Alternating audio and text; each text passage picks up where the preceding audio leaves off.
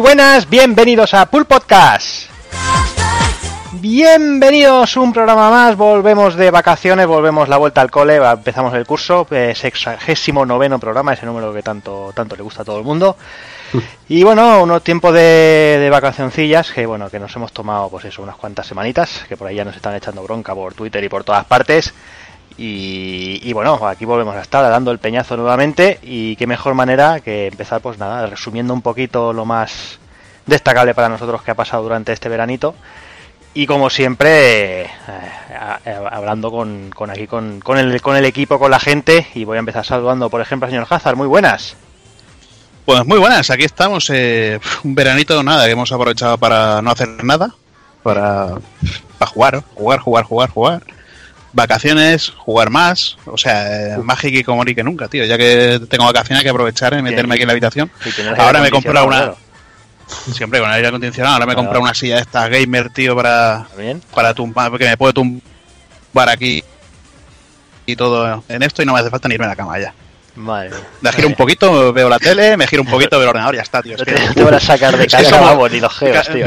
Al final voy a aparecer al, al, personaje, al, gordo aquel que jugaba al, al South Park, en South Park, que jugaba al WoW, que estaba así, sale la imagen esa así tumbado con el ratón que no puede ni moverse, pues al final voy a aparecer así. Yo lo veo más como el, como el malo del inspector Gadget, ¿no? Va a estar todo el día girándose. y nada, pues sí, eh, con, con, juegos, bueno, juegos, juegos, juegos, sacándome juegos de, de Wii que como me dejaron la, la, la Wii U y para jugar al, al Zelda S que que no, no me acuerdo ni cómo era, pues aproveché para jugar al, al, Last Story, que bueno, eh, bueno, estaba, bien, tenía buena música, pero fallaba en algunas cosillas, pero bueno, eh, eh, disfrutando de, de, juegos y bueno, y hablar de algunos de ellos, de los que han salido ahora. Muy bien, ¿y Overwatch bien? Overwatch sí, la verdad es que sí. Pues, últimamente estamos jugando menos porque estamos combinando un poquito más con otros juegos como el Player No Battlegrounds este, que es más malo que, que de hambre. Hostia, has, pronunciado mejor que Sassel. Sí, ese que Hoy, perdón, perdón, que dije que no me iba a meter ya más con No, hables, no hables de, no hables de infraferes, coño, no hables, tío. Y, bueno, eh, cambiando un poquito de juego, eh, viciando, que es lo que, lo que tenemos que hacer, hombre. Muy bien. Pues venga, déjame también saludar al señor Evil. Muy buenas. Muy buenas. ¿Qué tal? pues mira, yo... Bien, bien. Yo un verano, pero he de cambiar el verbo y Juanan seguramente también lo cambiará. Yo en vez de jugar, jugar, escribir, escribir y Juanan maquetar, maquetar. O sea que cambiamos el verbo respecto, respecto a Hazard. Pero bueno, también hemos jugado algo, también hemos jugado algo y, y ahora hablaremos, tío, y sobre todo haremos un análisis de un juego que me ha vuelto, me ha devuelto a mi juventud y todo, tío. Es como, ¿sabes cómo te bañabas en las piscinas esas con los huevos de cocún, tío? Pues más o menos igual, tío. ¿Qué, coño? Madre mía. Vaya comparación. Todo, digo, ¿todo bien? Pero es eso, tío. Me ha llevado a la juventud, tío. cuando yo empecé jugando al Sonic, tío. Y, y, me ha devuelto a mis tiempos mozos, tío. He disfrutado como, un a, que hablabas de esa mierda. Eso, Qué bueno, no, esa mierda. Bueno, dejemos a, a los que no tienen criterio que, que suelten su, sus rebuznos, tío, aquí en directo, que, que siempre queda bien. Eso, Evi, que has dicho que te recuerda a los viejos tiempos y todo eso, solo, solo significa una cosa, que somos viejos ya. Sí, bueno, ya eso lo tengo más que asumido. Además, no, no deja de repetírmelo el personal y cachondearse, pero bueno, lo mejor es asumírtelo, asumirlo y tomártelo con humor. Vamos, lo que, hay. Que, que, se cachondea que le faltan dos años o tres. cuando ya se cachondean con 10 o 15, pues de, hombre, joder, pero bueno, le eh. puedes decir, lo típico, tío. Al menos he llegado, ¿no? Es la típica gilipollez que típica, suelta, pero Sí, sí, la, típica ranciedad. Vamos a rajar, que es lo que se trata, y ahora que llevamos mucho tiempo y vamos a agobiar al personal. Bueno, ya, ya, ya le gusta aquí que, que, nos metamos unos con otros. Y al final es lo que más le gusta. Ya, tío. Pues venga, saludos también señor Rafa Valencia, muy buenas. Hola Jordi, hola compañeros, pues pues nada, con ganas de volver, ya se, se echaba de menos. Lo que tenéis que plantearos el año que viene si se descansa es que no sea en verano, porque la hostia, entre todos los juegos que han salido y, la que este verano y Gamescom y noticias y tal, se nos ha acumulado un poquito la faena. Este verano También ha sido es verdad productivo, que no. ¿eh? la cosa ha estado... Sí, sí, sí. También es verdad que nos, nos permite hacer una criba de lo que ha sido puta mierda, porque, porque ha habido mucha, y sobre todo en la Gamescom, y, y lo que ha, ha sido medio que, pero, pero guay, guay, guay. Este mes se ha agradecido también, sí. Bueno, tú no tampoco te puedes quejar mucho de, de podcast que hace poco te pegaste, ¿cuánto? ¿10 horas? ¿12? Siete, No, siete, no, no, hemos, hemos- lo hemos resumido en 7, pero entre jugar Final Fantasy X, su partida completa y tal, se me ha llevado más de 100 horas este verano. la- la historia, ¿sabes? Así, sin despeinarse. Sí, sí, solo en eso, ¿sabes? Ya eso súmale Overwatch y, y, como decía, Player Unknown y, y muchísimas más cosas que tenemos por ahí pendientes. Eh, no, la- tu no Life is tu mujer- Strange. Tu mujer estará contenta. Ya ves. Pues, pues sí, pero sí, se ve que de, de vez en cuando también unas sesiones de estas de viciadas no vienen mal, que hacía tanto, muchos años que yo no viciaba tanto, tanto seguido, ¿sabes? Muy bien, muy guay. Ganas, ganas de empezar. Bueno. Pues nada, salió también el señor Takokun, que aquí todo el mundo habla de vicio, eso, pero aquí nadie habla de playa, de piscina, ni, ni de emborracharse, ni nada, tío. O sea, Muy buenas, ¿Qué muy tal? buenas, tío. Pues, pues nada, mira, primero de todo lo que voy a decir es voy a hacer un- una cosa muy importante que Bueno. tenía que hacer yo hoy, miedo. Dis- que es, sal- es saludar a la tía y al cuñado de Móstoles del Grijalvo Eh, Sí, este, verdad. que no tengo ni puta idea de quiénes son, pero bueno, que nos lo ha pedido que les saludáramos, seguro que ni existen. Probable. Joder, tío, Vaya tela. Pero bueno, ya quitado de esto, pues nada, chicos, yo no sé, me tomo el verano de otra manera. Creo que un poco como Jordi, eh, tomar vermuts, ir a la playa, ir a la piscina, maquetar, escribir, trabajar, ahí, por allá. es- estudiar algunas cosillas para mejorar un poco mi vida personal, hacer ejercicio, no sé, me lo he tomado con, con una filosofía muy zen que se me está gastando ya en cuanto hemos vuelto a todo, pero Muy quedar bien. guay, quieres quedar de guay aquí, ¿sabes? Nos has dejado todos de fricazos. Ya te digo. Ya ves, cuando en realidad el gordo friki soy yo y vosotros sois los... Pero... Bueno, y nada, y muy bien, pues con ganas ya de, de arrancar y de echar estos ratitos de charla. Eh, no sé si me dormiré hoy. Bueno, Ya os anuncio Sí. que, que me he dormido antes del programa, o sea que vengo con fuerzas si veo que te duermes, yo chillo Nier Automata y ten- tranquilo. y me, me despierto me despierto automáticamente, sí. La lástima, la lástima es no estar ahí a tu lado para hacerte un mortadelo o algo así, tío. porque- Vente, vente que estás cerquita. En fin, déjame que cabeza ya el señor Daniel Sack, que está ahí muriéndose la letra de los labios hace rato ya, que no, que no le dejamos hablar. Eh, ¿Cómo estás, Dani? Sí, sí. Bien, bien, muy buenas a todos. Y era que me hacía gracia lo del lo de Takokun, que a ver si va a tener narcolepsia. El pobre no lo sabe. como el de Malviviendo. va quedando muñeco por las esquinas, igual hay que verse eso, ¿eh? Pues nada, a mí me pasa completamente al contrario que Hazard, por ejemplo, que, aprovecha ahí el verano para viciarse a tope. A mí, generalmente en verano me pasa al contrario, o sea, con la coña de que hace bueno, de que estás de vacaciones, de que no paras casi en casa, ¿no? Entre la playa, no sé qué, que te vas por algún lado ahí una semanita, pues no toque la puta consola directamente casi. O sea, lo poco que he jugado ha sido a Sonic Mania, en este caso en Switch, porque era portátil, y el resto, pues como todos nosotros, que nos hemos dedicado ahí a escribir, a darle caña al libro. Así que yo, dentro de lo que cabe, no en cuanto a trabajo, pero sí que ya tenía ganas de retomar la, la por lo menos para tener esos bloques de tiempo para poderme dedicar a... Y así estamos. Pues sí, pues yo creo que después de esta presentación de yo que sé cuánto dura esto, esto ya casi, Oye, casi 10 minutos ¿Al diciendo sol lo habéis echado, ya, o qué? tonterías. ¿Cómo ¿Eh?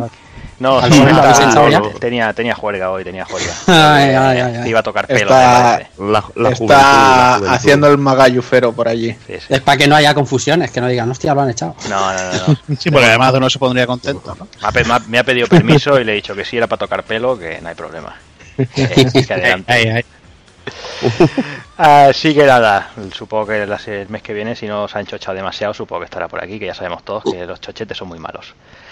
Y, vamos, pues eso. eh, yo la verdad es que lo que decía, yo tampoco he jugado demasiado. eh, la verdad es que no tenía demasiado tiempo. Sigo teniendo el Horizon ahí fusionado a la consola. Iba a ir a hacer el, el platino, pero me parece que le van a dar por culo al platino del Horizon. Porque si no, no voy a jugar a nada más. Y no terminado, no terminé, pero, pero nada más, no he puesto más consola ninguna. Pero bueno, es lo que hay. Lo de eso, playita, alcohol y críos para arriba, piscina para abajo, es lo que hay. A ver si, ahora con un poquito de tiempo que empieza a refrescar la cosa, porque tampoco con estas calores tampoco se puede estar mucho por casa. Y poco más. Eh, yo creo que vamos cortando por aquí y vamos a ir ya a pelearnos, digo, a, a las noticias.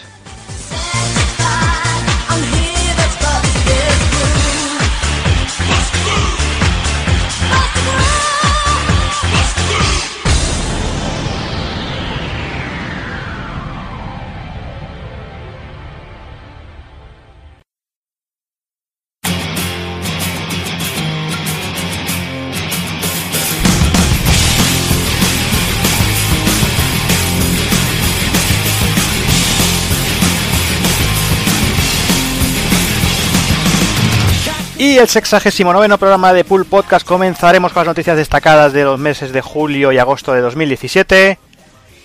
Pasaremos a las novedades de los mismos meses. Analizaremos Sonic Mania. Y remataremos con el ending.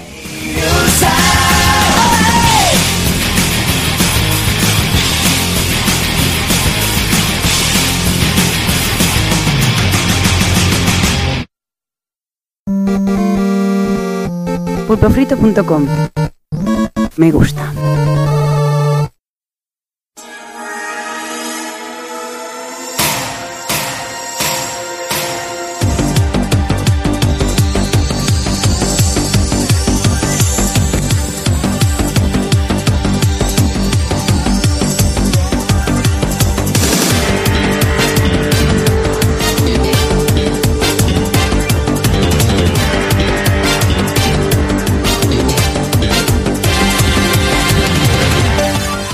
Pues venga, vamos a empezar por faena, porque lo dicho, vamos a hacer un poquito resumen de lo que más nos ha parecido, lo que nos ha parecido más importante, más interesante de lo que se ha podido ir viendo durante estos dos mesecitos y quizás un poquito más. Y como no, Hazard, hay que empezar hablando de, de Shenmue 3, porque además de, un tráiler, eh, nos anunciaron, bueno, una buena noticia creo yo para el resto del mundo que no es Baker, que es la distribución por parte de Silver del título, que veremos cuándo es. ¿Tú cómo, cómo has visto el tráiler y todo eso? Que la verdad es que el tráiler tuvo un poquito de, de movida. Controversia. Bueno, la- a ver, la verdad, el trailer, lo que, es, lo, que, lo que son los escenarios y todo esto está bastante bien. Y con esa música ya de ese embulla se te pone la, la piel, la piel de gallina. Pero claro, luego ves los personajes que, que no, no cuadran mucho en el escenario. Ves eh, la captura de movimiento que, que bueno, eh, a ver, es un juego de 6 millones. Hay gente que dice, es que 6 millones, joder, y hacen esta mierda. Bueno, 6 millones no creo que tengan ni para hacer captura de movimiento. Yo creo que será un poquito más manual.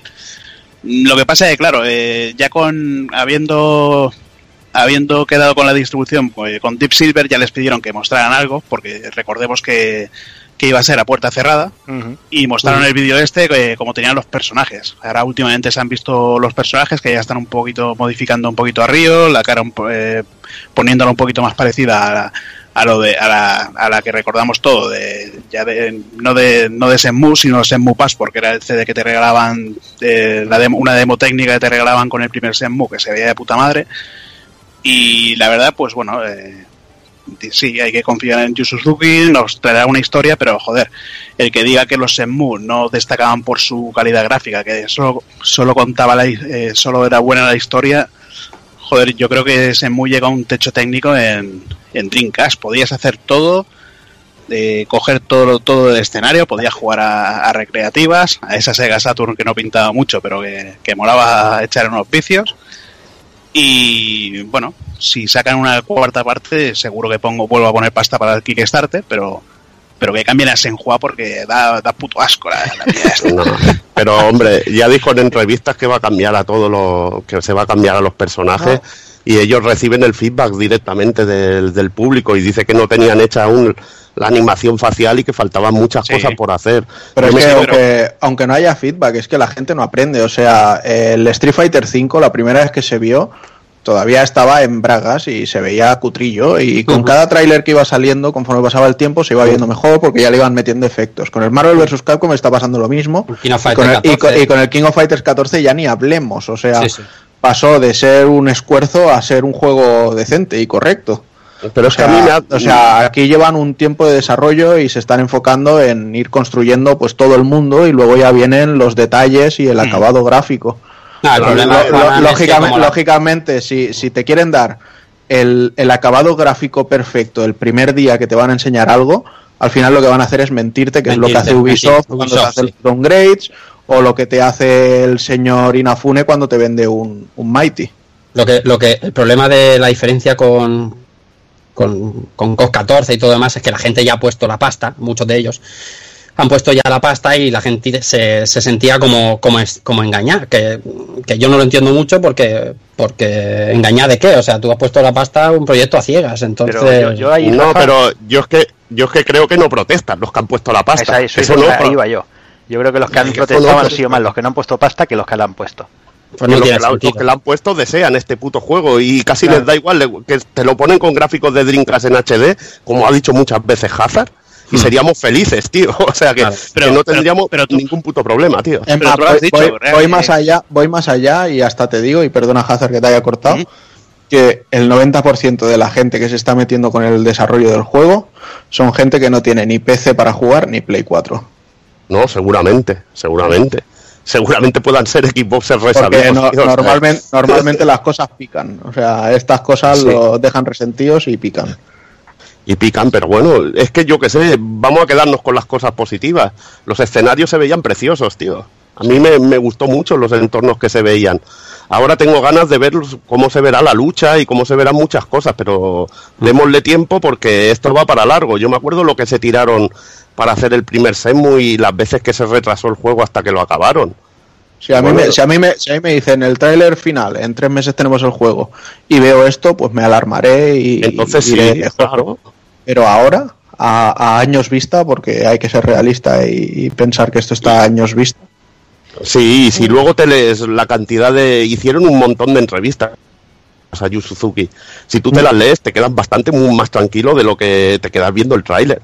El tío explica, pues mira, vamos a mejorar esto, vamos a intentar trabajar en esto, voy a intentar dar el mejor producto. El tío, bueno, va explicando cosas. Dice, no puedo llegar al nivel de detalle de loco que, que tenía en el Semu porque no tengo detrás lo que tenía, que tenía Sega, un equipo de, de, de 200, 300 personas, la cantidad de compañías que trabajaron con él, que el tío se volvió loco, hizo hasta, me acuerdo, los postes eléctricos, los postes de teléfono con sus cables y todo, que fue que Ahora, eso es una, una también, locura. también te digo una cosa, eh, durante el tráiler podrían haber puesto los mensajitos de no os alarméis que esto Sí, no es es así. una alfa, sí. Bueno, no, eh, es que no, eh, realmente no era un tráiler, ya era teaser. es- Era exacto, teaser, un- ahí está. Sí. Sí, teaser pero demuestran lo que está en desarrollo, no Pero, producto final.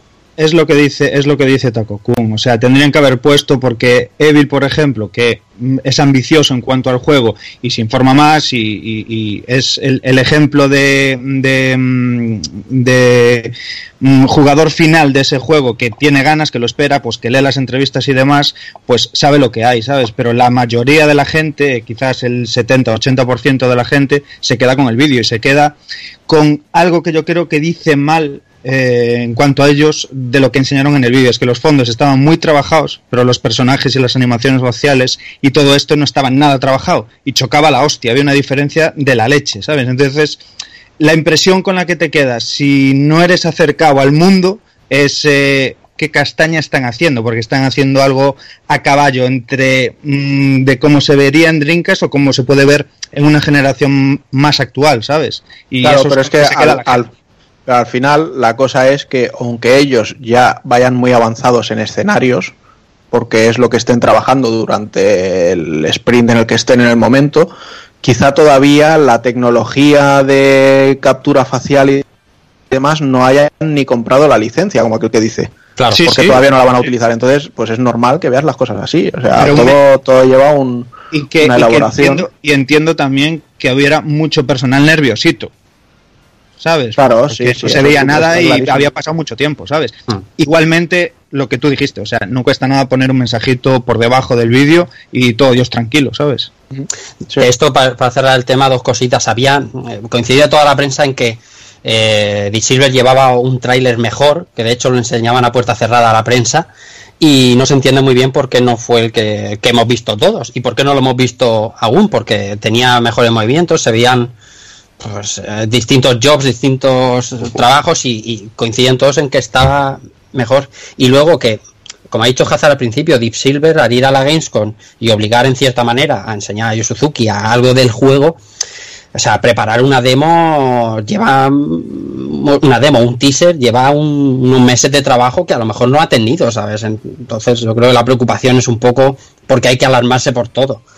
No, pero si sigues el canal te van enseñando cómo van haciendo modelados, Claro, cómo van claro. trabajando. Claro, si vas pero lo siguiendo que- un poquito, pues sí que lo ves. Pero el titular es el de Gamescom, no el el- Mm, ya, pero la peña, la peña se flipa mucho y mucho critica sin haber puesto un duro eh, o importándole un huevo lo que, lo que es el juego en sí simplemente por el troleo barato, tío. Sí, incluso deseando que, que le vaya mal por el tema Sí, de hombre, hombre, tanto. Kickstarter y de que arda todo, ¿sabes? Bueno, y los haters, que está muy de moda, tío, ser hater, tío, ya sabes. Pero bueno, Sí, pero bueno, no, desconfiaremos en el, señor en el señor Suzuki y bueno, mientras no tengamos lo que dice, me parece que lo decía Rafa, mientras no quede dos meses para lanzamiento, o, no, o Tagoku, no sé quién ha sido, mientras no Tagoku, sí. queden dos meses para el lanzamiento y nos saquen un vídeo así, de momento yo creo que bueno, hay que confiar porque tampoco tenemos fechas pendientes, no tenemos prisa, porque si hemos estado esperando tantos años, no nos va a ir a esperar un año más o dos, pero queremos queremos queremos un Shenmue 3 a la altura. Mm, Yo creo que, Sí. que- que es lo que queremos todos. O sea, sim- simplemente los que realmente lo queremos y lo amamos, yo creo que necesitamos ese, ese juego y que salga bien. mira lo que se ha visto y lleva menos tiempo que el Mighty. que- Por lo menos algo están haciendo, parece, ¿no? Vaya, ya te digo. Hombre, en las últimas capturas también se veía la ropa de Río, tío, guapísima, ¿eh? Mm. Ya, ya te digo, ya te digo. Sí, no, pero es muy, es- es muy fácil que sea lo que dice Tagokun, que ni siquiera hayan pagado la licencia de- del tema del facial y todo eso, y por eso el tráiler esté así. Y por no poder ser un tráiler solo de escenarios, pues dicen, pues metemos aquí un par de modelados. Lo que No, es que, me, pare- me parece que la, la- la captura la captura tenían hecho ya, pero no sé si la cagaron haciendo algo. Ajá, entonces de- de- decidieron dejarlo apartado para, vale, para centrarse en, otra- en otras cosas. vale, vale, pues No, si es que eso tienen que ir tocando, porque, bueno, los programas estos, por lo que yo he visto funcionar en la empresa del colega, tú seleccionas y puedes cambiar un montón de parámetros. Puedes coger un esqueleto y animarlo de varias maneras, puedes animar de igual la cara, igual varios músculos, varias cosas, y si tocas mal los, los números o se, te, o se te van de madre, pues puede acabar una locura. Hombre, a mí lo que me lo que pasó en el Mass Effect. yo ya digo, a mí lo único que me molesta es el, el el diseño de Senhua, que ha pasado de tener los ojos, bueno, los típicos Sí, ojos achinados, que tío, a ser un era horrible. personaje, eh, un personaje, tío, pues de estos Pero que bueno. pillas de, de un MMO de estos chinos genéricos. Bueno, Pero pero si, Cap- si Capcom ha arreglado a la Chun-Li en el Marvel, Sí, todo puede pasar. exacto, podemos confiar ahí. Ahí, hombre. sí. Ya ves. Pues venga, y de uno que, que es un futurible y estamos ahí todos a la espera, de otro que ya está en el mercado. Eh, hablamos de que bueno del anuncio del, del Record Definitive Edition, que salió este di- el día 29 pasado, creo, de este mes de agosto. Que no sé si Evi lo habrá probado, pero bueno, en esta lo- lo probé el edición otro día. definitiva, pues le han añadido el, H- el modo HDR, la me- me- más solución, más resolución, perdón. Le han metido nuevas misiones, un enemigo nuevo, eh, bueno, nuevos enemigos y, y un personaje, ¿no? Un robot nuevo, el Corebot T8NK, Sí. que me parece que ya aparecía en algún tráiler del En la, en la y en la portada, en la portada. En la portada. Sí, sí, o sea, que se le fue No. totalmente de las manos. Y bueno, hay que decir que el precio, el precio está de, de edición, que está muy bien, son 20 pavos. Y, y es gratis eh, la actualización para todos los que tengan el juego original, que creo Evil, que es un detalle, está muy bien. Sí, hombre. Yo y lo, yo lo tengo ni, ni lo he bajado. Yo, creo que, yo creo que lo pillaré. Ahora que me quedé el pisapapeles, definitivamente. Pero un- una cosa más que añade y que me parece muy importante. Ay, ¿Cómo quiero a Microsoft? Pisa papel. Qué grande. Coño, le voy a comprar el juego este. Les voy a comprar el juego este. Eh, y, me, una- y me va a doler como si me hubieran arrancado el corazón. Una cosa que no se ha dicho y que también parece que han añadido es que han mejorado mucho los tiempos de carga. Y es importante. Eso es verdad, ve- sobre todo, sobre todo cuando te matan. Que ahora hace el respawn mucho más rápido.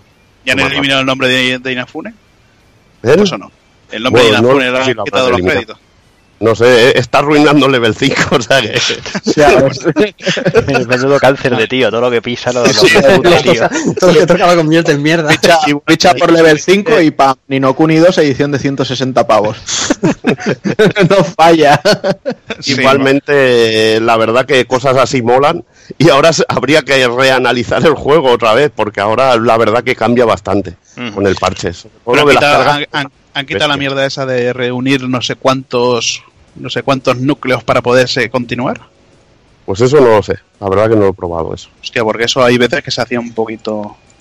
un poquito de esto. Pero bueno, la verdad que, que mola que un juego que lleve tanto tiempo hayan, hayan hecho esto. Lo que pasa es que esto también me indica que Microsoft no tenía juegos y a veces debe apretar a las desarrolladoras y saca el juego así y ya lo arreglaremos cuando Pero bueno, piensa también que el No Man's Sky también lo están actualizando y eso no significa nada, ¿eh? Sí, bueno, porque aquí tenemos el bicho en la pues portada, tío, el robot. Sí, bueno, también. Ahí está el problema. O sea, Bill, recomendado record para poseedores de Xbox One, ¿no? Y tanto, además ya, bueno, ya hicimos el análisis sí, sí, de sí. plataformas de estilo añejo. Cuidado, Sí, cuidado, está que viene el chiste malo. Está, está muy. Venga, corramos Joder. aquí y ponemos publicidad. bueno, y- eso es todo, ya hemos acabado el podcast. Joder, Echamos una cortina y vamos al siguiente. Venga, al siguiente. Y venga, para que no nos tachen ni de Sony ni nada, mira, hablamos de, de, Mic- de Microsoft, ahora vamos a hablar de PC, vamos a hablar de hecho of Empires 4, que realmente Rafa no mostraron una mierda, simplemente hicieron un No, no, el- eh, utilizaron la, la Bueno, sí, excusa ya, de ¿no? que... ¿Qué, Ya. qué mostraban? ¿Qué mostraban? ¿Un logotipo que ponía un 4 y ponía Metroid? Ah, no, eso era otro juego. Qué gratis, chaval. Eso ya lo hablamos en el otro programa, tío, estaría durmiendo. Eso es muy, muy de a julio, pero bueno. Eh, Age of Empires aprovecharon que se abría la beta, a la vez que en la Gamescom se abría la beta de lo que va a ser Age of Empires eh, Definitive Edition, del primero, que se estrena el 19 de octubre, si mal no recuerdo. Y bueno, aprovecharon para anunciar que iban a hacer eh, remasterizaciones de Age of Empires 2 y Age of Empires 3 y enseñaron, como decías, Jordi, un pequeño nada una- unas pequeñas eh, ideas de lo que de, la historia de Age of Empires para mostrar el logo de Age of Empires 4 y, hacer las delicias de todos los seguidores de la, de la, de la franquicia de Creative Assembly yo que sé, a mí, a mí me, me, me gusta Age of Empires y, y lo espero con ganas también. Es verdad que no, no me lo esperaba y, y no, no es algo que, que deseara con todas mis fuerzas, pero no me molesta, ¿sabes? No, no tengo una locura como, yo que sé, sale el logo de Metroid y el cuadro, como dice Hazard. Está bien, está bien. Ya veremos cuándo sale porque estoy por seguro que va a salir antes las remasterizaciones del 2 y del 3 para aprovechar el tirón y luego publicar el 4 que se huele que va a ser ya en, en guerra mundial, ¿no? O sea, en era moderna y, y a ver, a ver lo que sacan, a ver Ah, lo que tardan los coreanos en Lo único limpiarlo. que se sabe es desarrollado por Relic, ¿no? Que son los de Warhammer 40.000 y todas estas Eso mierdas, es. ¿no? Ujú. Sí. Uh, Y eso que mm, los coreanos estarán ahí a, a punto de ahí apuntando cualquier cosa para fundirnos en cuanto salga. Ya ves, además que sí. Estarán entrenando ya sin haber salido el juego. Hostia, pues me vas a perdonar que te pise un momento, Jordi, pero Sí, para sí. esperado, para esperado, con fanatismo, el juego que todos pedíamos que volviera, el, el próximo que nos toca, ¿no? Claro, Hostia ahí puta, robándome tío. las noticias. Después, sí, robándote ahí. el el juego, pues, juego menos deseado después de, de- del Night Trap, la remasterización del Night Trap. Sí, sí, estamos en, estamos en tiempos oscuros de remasterizaciones raras, de vueltas, de eso, y como no podía ser de otra manera, tenemos un, un Babsy nuevo. O sea, ¿Qué me estás contando? Babsy Un de un, duro, un, duro, un duro rival para Sonic este año, ¿no? Sí, sí, total, total. Eh, no sé, la verdad es ¿Sabes que... lo, es que yo no sé ni qué decir de esto. Es que lo, jodi- lo jodidos que lo hace la gente del Gianna Sisters, que son gente buena, tío. Y, y el juego puede llegar a ser decente, pero odio a este puto gato, tío. Odio a este gato, tío. No, pero ya, te digo yo que con lo que se ha visto o le, o le aumentan la velocidad a un 70% o, o esto no da para nada. Pero tío. ¿quién No sé, tío. Yo es que estoy leyendo ya Babsy, The Rabbits, Strike Backs, tío. O sea, imagínate el odio que le tengo. Los putos Rabbits, tío. Los odio a muerte. Pues este juego lo, también, el, el Babsy en su época lo odié a muerte, tío. No sé cómo, cómo reflotan un fracaso de mascota que, que es lo que fue el juego de Accolade, tío. Ya ves, tío. Es que ¿quién va a comprar ahora un Babsit? Pero, pero- ¿y por qué? No, no, no, no, no entiendo. No entiendo la jugada, tío. No sé, el No sé. factor nostalgia, tío. Y no sé. Factor nostalgia, tío. O sea, Yo estoy seguro que Kafka a lo mejor le echa el guante. ¿eh? Sí. Sí, hombre, no, que- eh, en él está será. ¿Qué será lo próximo? ¿Un Titus de Fox? Podría ser, tío. Oh, wait. O, un- o un James Bond de aquellos. Hombre, eh, el James Bond no estaba mal, el 2, eh, tío. Eso lo digo yo.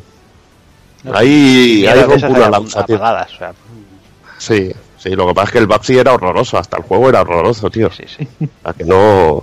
Era aburrido. el, Sonic Killer. Sonic Killer. sí, Sonic. Mm. Sonic Killer ya sabes que salieron a patadas y poquito llegaron al nivel, tío. Madre mía, tío. En Qué fin. Pues Bueno, menos mal que ahora viene una buena. Sí, dejamos Sí, sí, aquí sí, al, sí. al- al gato, al lince o lo que mierda sea esa del Babsy y vamos, vamos con otro con otro remake. Eh, bueno, ya sabéis que están aquí las freidoras a, a todo trapo. Esto estos McDonald's. Sí, sí, aquí los rebozados aquí de puta madre, aunque bueno, que este, la verdad es que tiene buena pinta. Y hablamos de Secretos Mana Remake, que la verdad es que, que bueno, que tiene buena pintilla, la verdad es que mm, a mí el, el lavado de cara al 3D me daba un poquito de miedo, pero bueno, a ver verlo en movimiento, eso ya se han podido ver vídeos y eso, se ve bastante bien. El juego saldrá digital, para de momento, no han dicho nada de versiones físicas, para PC, PlayStation 4 y para PlayStation Vita, eso sí, a 35 a 39,95 euracos y se espera el 15 de febrero y eso sí han dicho que en teoría vendrá traducido al castellano que es una buena noticia. Eso es bueno, muy bueno, muy bueno. Físico, físico anunciaron también hay una edición coleccionista Ahí, ahí, ahí, Sí, sí, sí. unas figuras y tal y que tiene una pinta cojonuda de hecho Sí, Vamos, yo prefiero físico para gente pobre terrenal y eso que compra juegos eso me refería Y te- edición mundana dices Sí, tú ¿no? ahí está. a mí me ha molado la verdad lo que he visto, tío. Mm, Me ha gustado porque es respetuoso, tío, con el, con el Sí. original. Se ve en 3D así, rollo cabezoncetes y todo esto. Y no, lo que tengo ganas de ver es combate en sí, que eso sí que no he visto, la verdad. Bueno, yo, yo he visto los primeros 20 minutos o así, que hacen el, el primer boss, aquel que te caes en la cueva, que es como una especie de mantis y tal. La musiquita es la misma, pero en plan remasterizada o, o vuelta a tocar y historias. No sé, para mí tiene muy buena pinta. Lo único es eso, el precio me parece excesivo. 40 pavos por un juego digital que es una, bueno, un lavado de cara. Tampoco creo que les lleve demasiado, pero bueno. En cualquier caso, yo creo que apoyaré eh, desde el primer día, igual que hice con el Setsuna, Mm. porque, oye, si, si a lo mejor el año que viene me dicen, pues ahora lo voy a hacer con el Chrono Trigger, Mm. pues ahí sí que ya nos corremos todos hasta las rodillas. no, ya te tocan ahí la fibra Y, Claro. por, ci- y por cierto, respetan un rollo muy guay que se mira poco a día de hoy. Y es que eh, conservan el apartado multijugador. O sea, Sí. que te puedes, te puedes jugar la historia con, con más colegas. Sí, sí, y, un, y un- y un detallazo es que el minimapa es el juego de Super. Ostras. Joder. Oh, pues, Mola. detalles románticos molan, sí, señor. Sí, sí. Ahora, bueno, supongo que lo anunciarán físico, versión Asia o alguna cosa de estas y ya está. Sí, Seguro. In, in Play Asia We Trust. sí, sí. Ya te, ya te digo, ya te digo. ¿Te vale la coleccionista de esta, Dani? ¿Tú qué sabes? La, la- la Pues al cambio era pasta, eran como también ciento y algo, 120, 130 euros Sí. por ahí. Sí. Y además es exclusiva de la Square Enix Store Japo. Ajá. Eso, eso es. Lo que molaba mucho era el libro, que se abría y salía el árbol, tío. Wow. sí, muy chulo, Eso muy es chulo. brutalísimo, tío. Muy chulo. Sí, sí. Yo tengo, mi hijo tiene algún libro así también.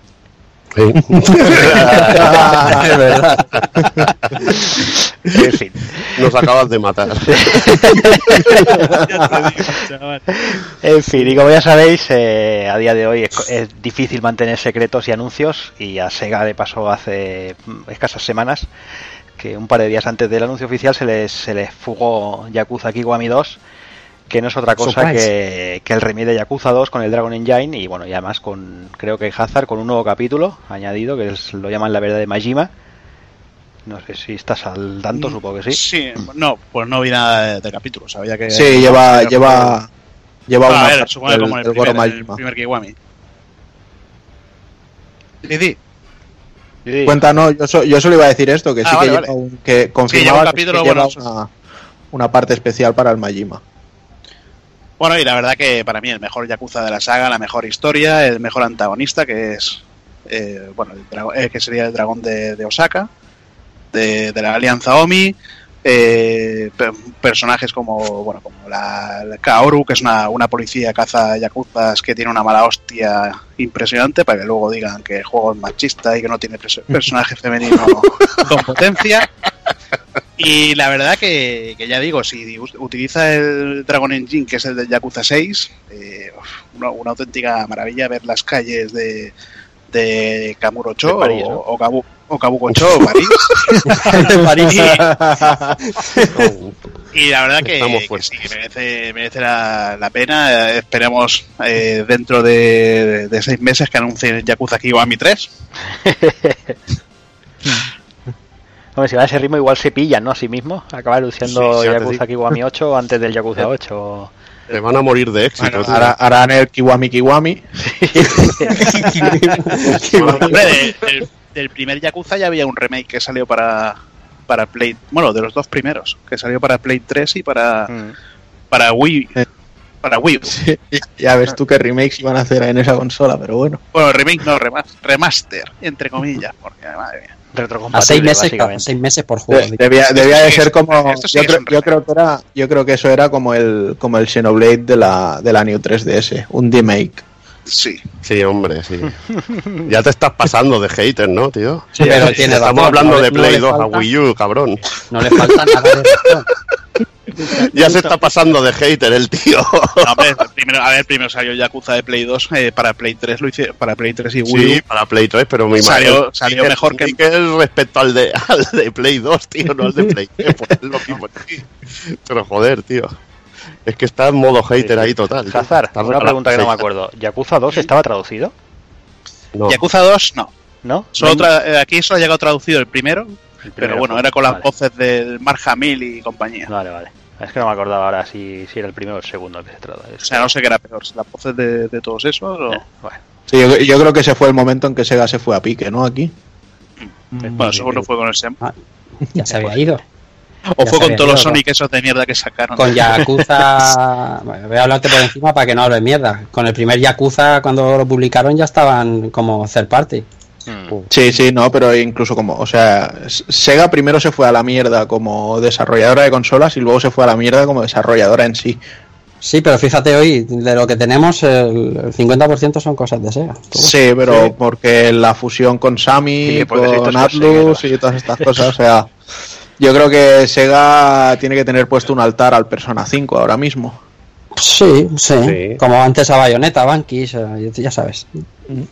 Hombre, o, o, o que el, el Yakuza Team esté tan alto como esté. Claro. Que ha subido, Sí, sí. ha subido niveles por algo. Claro. Hombre, ha hecho unas apuestas que le han salido bien. Mira, Sega siempre ha estado, tío. Coño, tú- Mira con Mira, La pasta que, la A pasta que debe llegar de la Yakuza. Ahora a ver cuando se anima Sega y hace un Binary Domain Kiwami o un Binary Domain 2. El Yakuza 0 vendió bien eh, este año. Sí, no, se han puesto. eh, bueno, Y el yo, creo que están funcionando muy bien. Hmm. Y el O sea, eran Kiwami te lo han sacado, el Kiwami te lo han sacado ahora con una, cha- una caja metálica guapísima. Sí, sí, Mm. no, y, y ojo, y el, y el 6 con la edición whiskera esta, que ya ves. con los, con los El Kiwami está muy bien. De salida Ujú. 39.90. Sí, sí, No, sí. 29, 30, 29.95. perdón. 29.90, está de puta madre. 29.99. Gusta, gusta. Es una buena manera de, de incentivar aquí la cosa, pero bueno. Pues nada, otro de los anuncios, eh, este que no interesaba demasiado, un Yakuza Online free to play para PC, iOS y Android. Que bueno, que ahí está, para el que les guste jugar mientras planta un pino. Es que la verdad, tampoco hablaron, tampoco hablaron mucho de esto, pusieron No. el teaser ese de, de la historia que no te enteras de nada, porque está todo en japonés. Y luego presentaron al personaje este nuevo de la de New, la, la nueva saga de Yakuza, que bueno, en el 6 acaba la historia de, de Kiryu, y que se llama Ichiban Kasuga, que tiene una- unos, pelos el, de loco el ahí. despeinado. Sí, el despeinado, Ichiban, Ichiban que significa número uno, o sea, vete, vete a saber qué, A qué saber. con este personaje. Tenía, tenía cara de ser un personaje más tirando a un, a un Goro Majima, ¿eh? Mm, sí, Yo creo que han visto que le podían sacar mucho juego a un personaje así y han dicho, vamos a darle. Joder, yo creo que un personaje bueno para continuar la saga hubiera sido Akiyama, que, pero me parece que no, no ha salido todavía en, en los que están jugando a la gente. Y bueno, Pero como, bueno, En la plebe. Sí. Está jugando la plebe. Los Sí, plebeyos. la- la- la- la- los, los Kiwami fans. los paletos. ¿no? y bueno, como dicen que no hay dos sin tres, eh, ahora mismo a todos nos sacamos la chorra, eh, nos la ponemos Sí, en la sí, mano, porque Todos, po- en- todos en pie. posiblemente Sí. esto fue el anuncio del verano, totalmente, que nos pilló a todos a contrapié, o sea, flipamos Sí. muy a lo loco. You are so. Sí, sí, Yuga Shock y Hokuto Gago Toku, que tienen una pintaza, pero increíble, o sea, no sé, yo, es que, yo creo que aquí se nos nubla el entendimiento y so- como somos Sí. demasiado fanboys, pero Sí, ya te digo, tío. Ya te digo. yo lo que vi ahí, Evil, Eh, sí. me la pone muy dura, ¿eh? Mm, Pero dura no, lo siguiente, tío. Yo ya, ya solo veo que alguien que me prepara un gin tonic me lo debe preparar como ese hombre menea el cóctel, tío. o sea, eh, eh, yo ya un gin tonic para mí ya es una mierda. Yo necesito eso, tío. Necesito una bebida va- vacía así, tío. Al estilo Y eso, Estrella del norte. y eso que jugablemente, al menos en ese tráiler, no lo vi muy distinto a los a los de Tecmo Koei, ¿eh? a los Hokuto Musou. Pero bueno, Pero- seguro que luego tiene su toque ahí bien Pero de... cuando ves la escenaca esa con el gigante ahí dices, se Sí, sí. los gallumbos, tío. Pero es Sí, que, a ver, no va, no va a ser como los, como los Muso, va a ser más un Yakuza, por eso se llama Hokuto Gaotoku. Aparte, el- la voz de, de Kenshiro es el, el mismo doblador que Kiryu, no es Hiroshi Abe, que es el, de- el actual de, de Kenshiro. Eh, bueno, transcurrirá en una ciudad y una ciudad cerrada, igual que, que la saga Yakuza, y bueno, tendrás misiones, supongo que tendrás peleas con, con las diferentes bandas y bueno, Y con los es- jefes. apare- y con los jefes aparecerá Sin, eh, Yuria también aparecerá por ahí. Eh, lo, que eh, molará es, lo que molará es ir por la calle ahí y que te salga el masilla y ahí. que te aparecen los yaku- en vez de Yakuza te aparecen los masillas. Te aparecerán De los, típicos y, De hecho, ya se han presentado varios personajes nuevos que van a ser importantes en la historia. Tenemos a Kisana, que es una tía, que es la fundadora de la ciudad de Eden, la- de, bueno, de Eden, que la llaman la ciudad de los milagros. Eh, así que veremos a ver, Bueno, parece si un ciudad rollo de los milagros igual está por ahí. Está Yagure, que es un tío que parece el, eh, hostia, no me acuerdo del nombre del, herma- del hermano del el Yagi. Parece el Yagi este, el Yagure. Pues va, de hecho va con una especie de recortada, lo único que no está desfigurado y tiene una, una cresta rollo punky. Y luego está Kyowo, el, el rey oscuro, que tiene una pintaza de ser un, un bicharraco rollo Rao, pero sin su carisma, por supuesto. Y no sé, y este es un tío que va atacando a la ciudad de Eden constantemente, o sea que la historia imagino que rondará muy cerca de, de este pavo. El otro, el, el rollo Yagi, parece que es un, el típico enemigo que luego se convierte en compañero, así que posiblemente sea un personaje que, que controlemos también y tal. Así que no sé, veremos a ver qué historias se inventan. A mí reconozco que en un primer momento eso de que se salieran de, de contar la historia de Hokuto me dejó un poco frío. Bueno, Eh, pero tiene eh, tiene el visto bueno de Tetsuhara. Sí, sí, por eso digo que bueno y- por eso digo, por eso digo que en un principio me dejó un poco así, pero bueno, a fin de cuentas si luego está guapo, pues es una historia nueva. Jo, A mí me molaría también andar como Rao en esa ciudad, tío. Con el caballo. Bueno, y aparte que por el, el estilo gráfico no utiliza el Dragon Engine, que utiliza el del, el del Yakuza Kiwami, que es el, Sí. bueno, anterior motográfico, porque dicen que lo tienen más, un poquito más. Sí, porque el, el- el equipo de desarrollo ya tenían más experiencia con, con este motor gráfico y aparte también el Nagoshi ha explicado que es porque el, el nuevo Dragon Engine es demasiado fotorrealista y como este juego tiene un toque así un poco de cel shading no les acababa de cuajar y consideraban que les daba mejor resultado y mejor rendimiento utilizar un motor que ya conocían Y les para, la para un para un acabado gráfico que iba a ser muy similar de una forma que de otra. La verdad que a mí no me disgusta. A mí es que el rollo no, nada. le pega, tío. Sí, sí. Le pega. Le pega el poquito que tiene, así. Le pega. Parecía irreal cuando enseñaron el trailer los primeros de, me acuerdo lo pusisteis vosotros en un, en un grupo y parecía como hecho por fans, ¿sabes? Así algo como, hostia puta, esto no puede ser verdad, joder. Qué guay. Bueno, a ver, es un spin-off como lo fue el Yakuza Kenzan o el Yakuza Ising de esa- o el de, el de- de los zombies de, de Yakuza. Lo que pasa que aquí, pues, pues Kenshiro es, es Kiryu. Hostia, un, un Yakuza de Souls Kiwami también estaría bien, ¿eh? Ya ves. Si, si le modifican un poquito el, el sistema de, de combate, sí. Pues venga, pasamos al siguiente. Eh, también Nintendo estuvo por ahí durante el verano. eh, publicó un vídeo con, bueno, con, con juegos India Cholón. Y aquí nos metían por sorpresa a Travis Strike Back, a Strike Again, perdón, que es la tercera entrega de, bueno, de, de- del juego lo, Locuelo, que a mí no sé, a mí no, el primero todavía, el segundo me acabó aburriendo Evil, Mm, no sé, mm, A, a mí es que, bueno, yo el de Wii para mí es religión, tío. Ese es uno de los mejores juegos de, de la consola, de los tapados.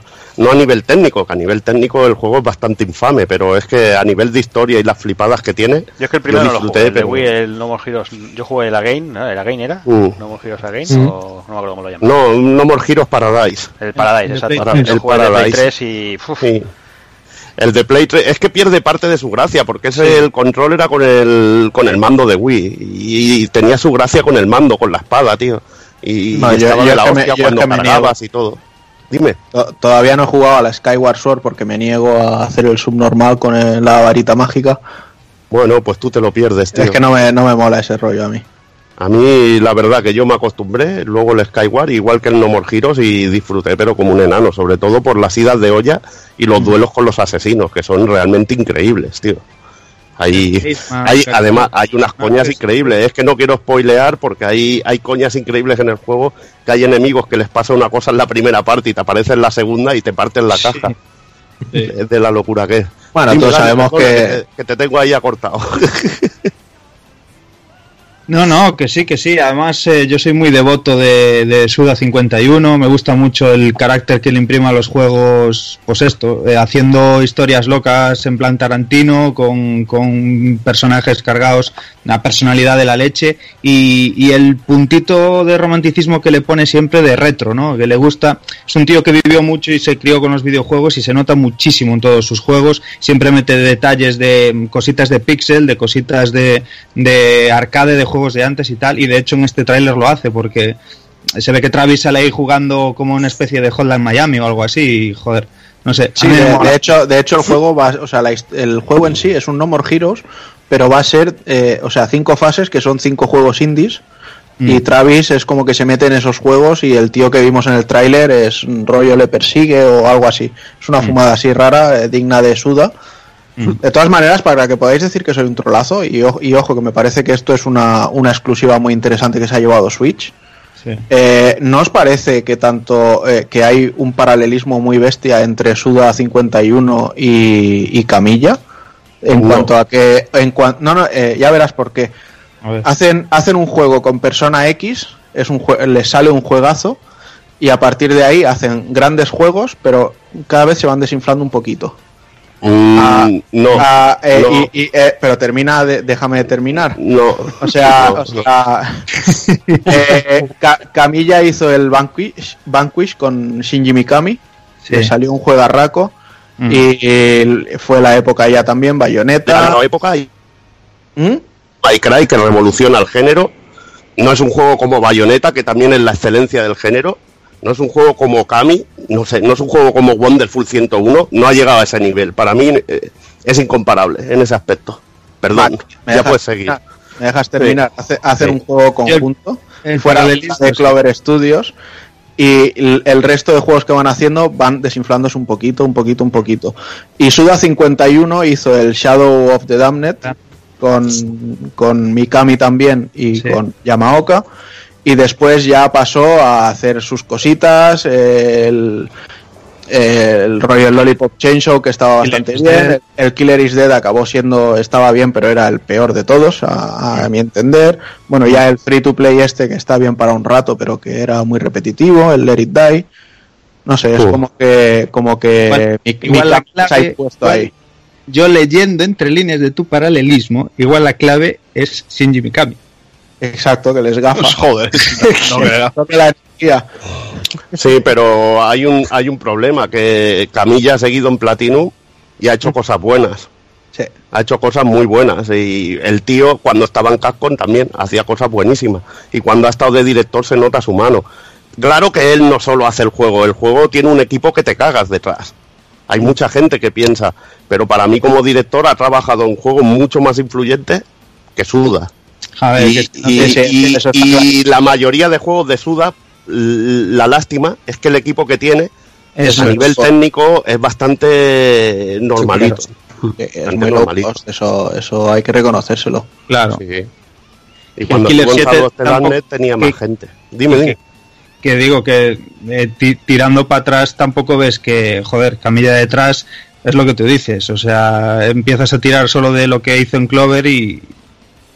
Y madre mía, ¿sabes? Está por las nubes. Y Suda no tanto. O sea, tiene el Killer 7 este y poco más si tiras para atrás. Damned, y tiene, tiene juegos muy buenos. A mí me gusta Pero como no está nivel. le pone su, le pone Sí, su toque, pero- pero no pero el otro, el otro ha sido más influyente, yo creo, dentro de la historia del videojuego. Bast- no, bastante más, joder. Sí, sin duda, tío. Bueno, eh, le compraremos Una a Juana. Takoku, Le, com- le compraremos a Juana lo de Mikami si The Evil Within 2 eh, es mucho mejor que el primero. Bueno, para, para una mí, miedo, para, mí eh. es una, para mí es una cosa difícil, ¿eh? Ya, pero, por eso- sea mejor pero es que en el el, el 2 no está Mikami, por eso te lo digo. No, no, está el aprendiz. Está el- Por eso lo digo. Ah, mi, que si es mejor- mi Mikami de, de productor ahí. Sí, pues está ahí productor para poner la mano y llevarse la pasta directamente. Ya. No, yo lo digo, si, es me- si, si el 2 es mejor que el 1, pues entonces te podemos comprar el, la esa que, que, que Mikami se va para abajo. Ahí, te lo, ahí te lo No, no, no, es que, es, que- es que la, la cosa no era que Mikami se va para abajo, es que los que trabajan con Mikami se van para abajo.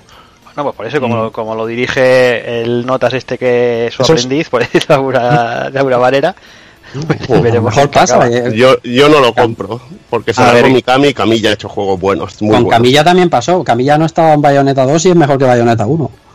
Ahí está, ahí, ahí la has dado, ahí la has dado. Bayonetta 2 lo único mejor que tiene que el 1 es la caja.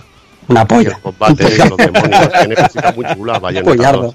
Pero mejor es que el 1 no. Madre mía, cómo se nota que no tenías ni puta idea. Mira, a mi Bayonetta 1 no me lo puede tocar nadie. Las cosas como son. Yo me meteré con Platinum todo lo que queráis, pero con el primero Bayonetta no. Por ahí no paso. mismo. Si te quieres cavar tu fosa tú mismo, eso ya es cosa tuya. Bueno, va, seguimos, seguimos con lo siguiente y ya vamos a hablar de- del anuncio de, de, de Dead Rising 4 para PlayStation 4 el 5 de diciembre. Además, el juego vendrá cargado con, con las expansiones y con todas las mierdas que han ido saliendo después. Uno de esos otros tantos exclusivos que va perdiendo Microsoft poco a poco por el camino.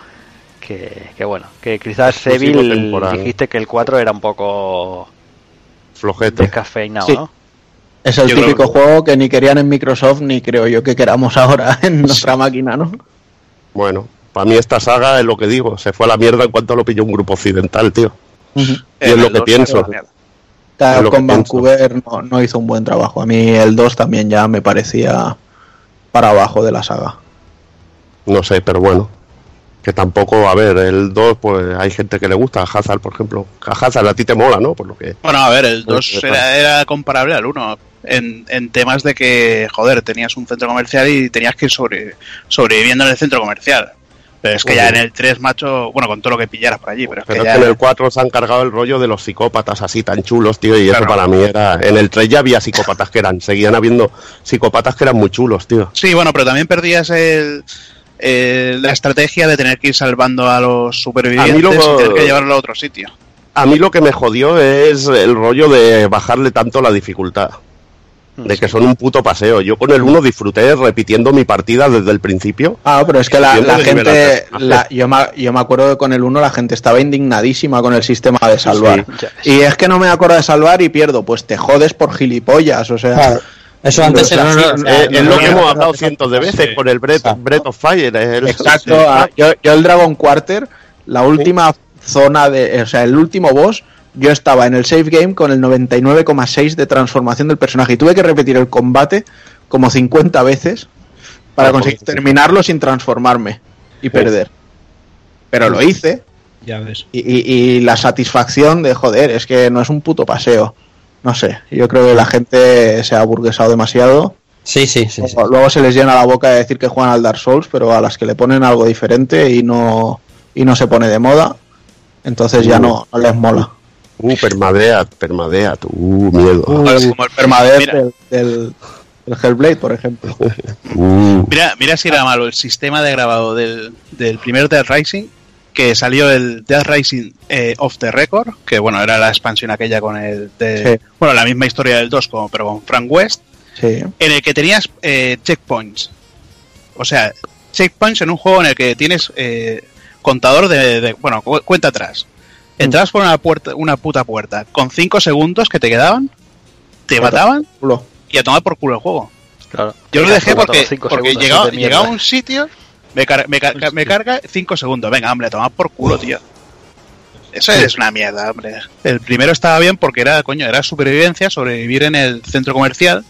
Y luego, pues bueno, eh, lo pillaron en Vancouver y, y es eh, hacer el, el loco con todo lo que pilles y a tomar por culo. No, no se basa en nada más. Bueno, en conclusión, yo que no tengo pisapapeles, no me lo compro ahora tampoco, ¿no? Bueno, si no te No, compras la One, pues no. Supongo que saldrá a buen precio, tío. Píllatelo cuando esté tiradillo, podrás hacer el cabra.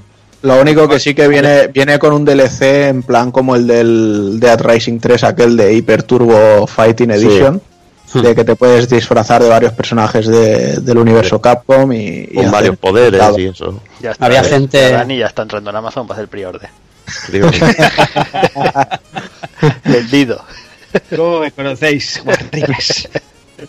Había gente, había gente echando las, eh, echando mierda por redes sociales, como no puede ser de otra manera, al ver que se iba a PlayStation 4 de, de, de- de Microsoft y es que es coño, es que es, es normal, o sea, cuando tienes si es que- exclusividad si es que- temporal y tienes un parque de consolas que es 3 a 1 o 4 a 1 o yo que sé, que, nos llamen lo que quieran, pero es que es normal que digan, bueno, pues vamos a sacarlo en la otra consola, que hay más consolas, a ver cuánto vendemos. Oye, si lo sacan a 30 pavos y venden, yo, yo qué sé, tío, si es que van a sacar beneficios, no, no entiendo cómo la gente se echa las manos a la cabeza como diciendo, perdemos otra exclusividad, eso no puede ser.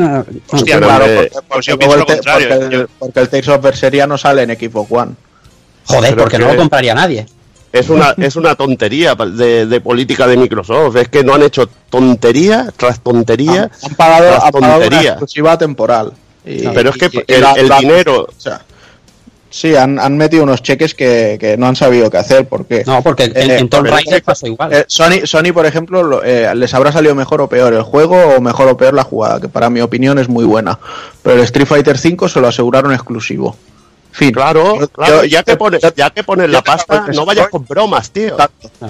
Pero no digo, bueno, pues este, estas miguitas de pan de dinero para el Tomb Raider un año y estas Mm. otras miguitas para el Dead Rising.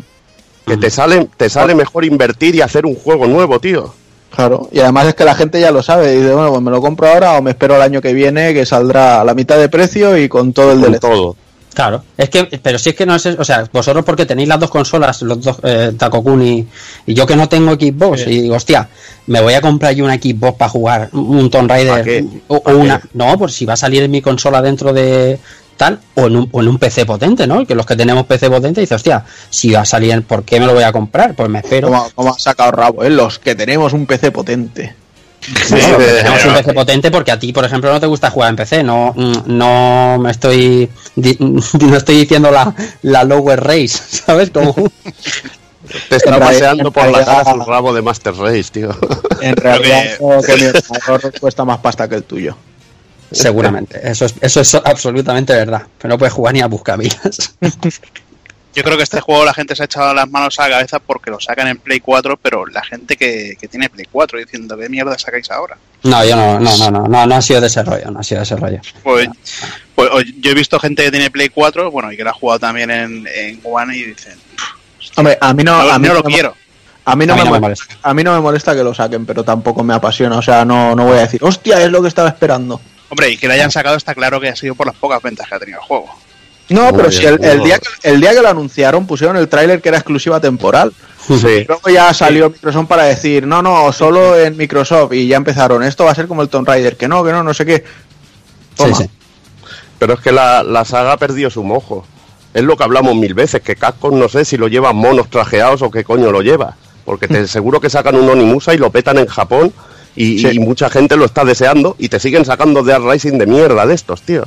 Y que, Este- que no aportan nada, es que encima van a peor, cada entrega ha ido a peor. O sea que no sé, no sé, tío. Antes de un año juego del Plus, ya veréis. Es más, Oh. yo te, yo te digo una cosa, José, y, y te vas a llevar las manos a la cabeza. Pero para mí un, un Onimusha nuevo hecho por eh, Ninja Theory, para mí sería increíble. Sí, Bueno, sí. Bueno, Depend- te lo, po- dependiendo, te lo puedo dependiendo, comprar. dependiendo de- de- del diseño de personaje y del modelado. Te lo puedo comprar. Te lo puedo comprar. Uh, Bueno, ya, ya, ya se ha quedado a gusto. ya, ya. ya. Venga, Venga, venga. Ya pasó. Venga, vamos con, con otra noticia. Y vamos a, bueno, yo creo que es una buena noticia, es eh, la salida de Killer Instinct para Steam. y además ha anunciado con crossplay para, para One y, y Windows 10, que bueno, yo creo que es una buena una buena noticia siempre el tema del crossplay.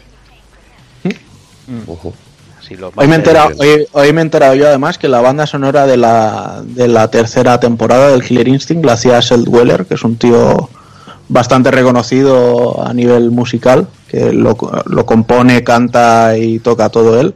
No sé, me ha, me ha dado curiosidad. Me ha dado más curiosidad la banda sonora en sí que el juego, pero... El juego te gustaría si lo cataras Sí, bien, seguro cabrón. que sí. Seguro Si que lo sí. cataras bien te molaría. Sí, si yo me compré la Nintendo 64 solo por el Gold. Además, piensa, piensa Uh. que en tu, en tu pisapapeles puedes jugar contra lo- los genialísimos de, de la Master Race. Sí, ahí sí. está, tío. Ahí, ahí. Se te dejarán jugar con ellos, tío. Con la Lower Race. Sí, a ver si sale, si sale una edición con las tres temporadas así baratita y, y lo cazo.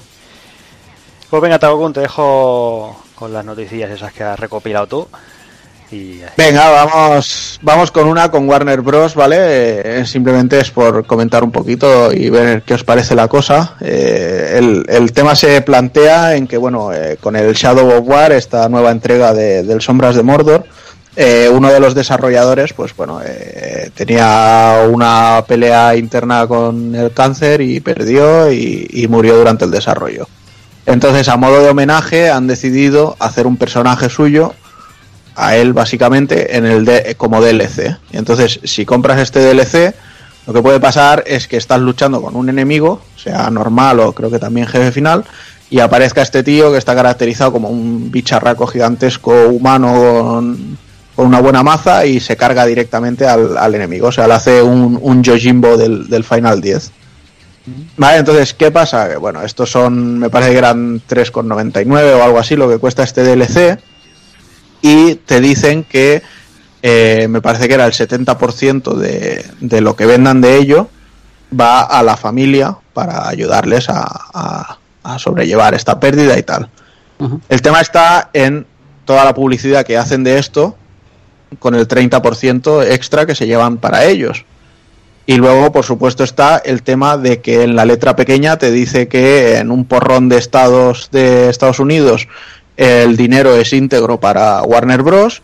y que en el resto del mundo el dinero recaudado de esto es íntegro para Warner Bros. Y es un poco como que dices, a ver, mm, Entonces, al final, al, final, al final estás haciendo una jugada de somos super guays, somos super no sé qué, ¿sabes? Es como cuando el bono de U2 eh, dona, yo qué sé, eh, dos millones de dólares a, a beneficencia.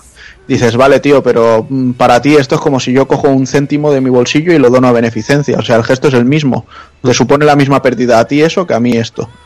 Y no sé, hay, hay mucho debate por el, el doble rasero que no saben verle a, a Warner Bros. Y no sé, yo creo que no es muy acertado. Yo creo que lo tendrían que haber hecho íntegro para, para, para la familia y que en los países y estados en los que no puedan recaudar este dinero para donarlo, simplemente que el DLC fuera gratuito. Pues sí.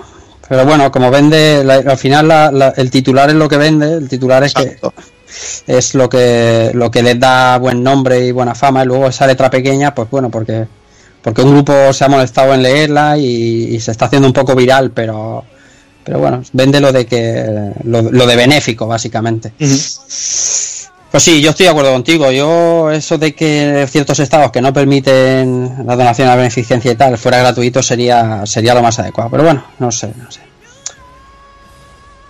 Bueno, pues pasamos ya de Warner, que veo que nadie tiene ganas de, de comentarlo más.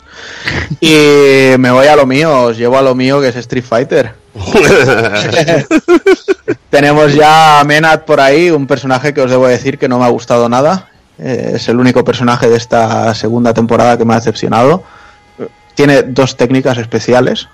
Una que lanza la bola y la posiciona y si lo vuelves a hacer la recoge. Y otra que es como una especie de Shoryuken que hace una presa al enemigo. No sé, eh, eh, además está rotísima, puedes hacer una cantidad de combos impresionantes solo por el posicionamiento de la bola.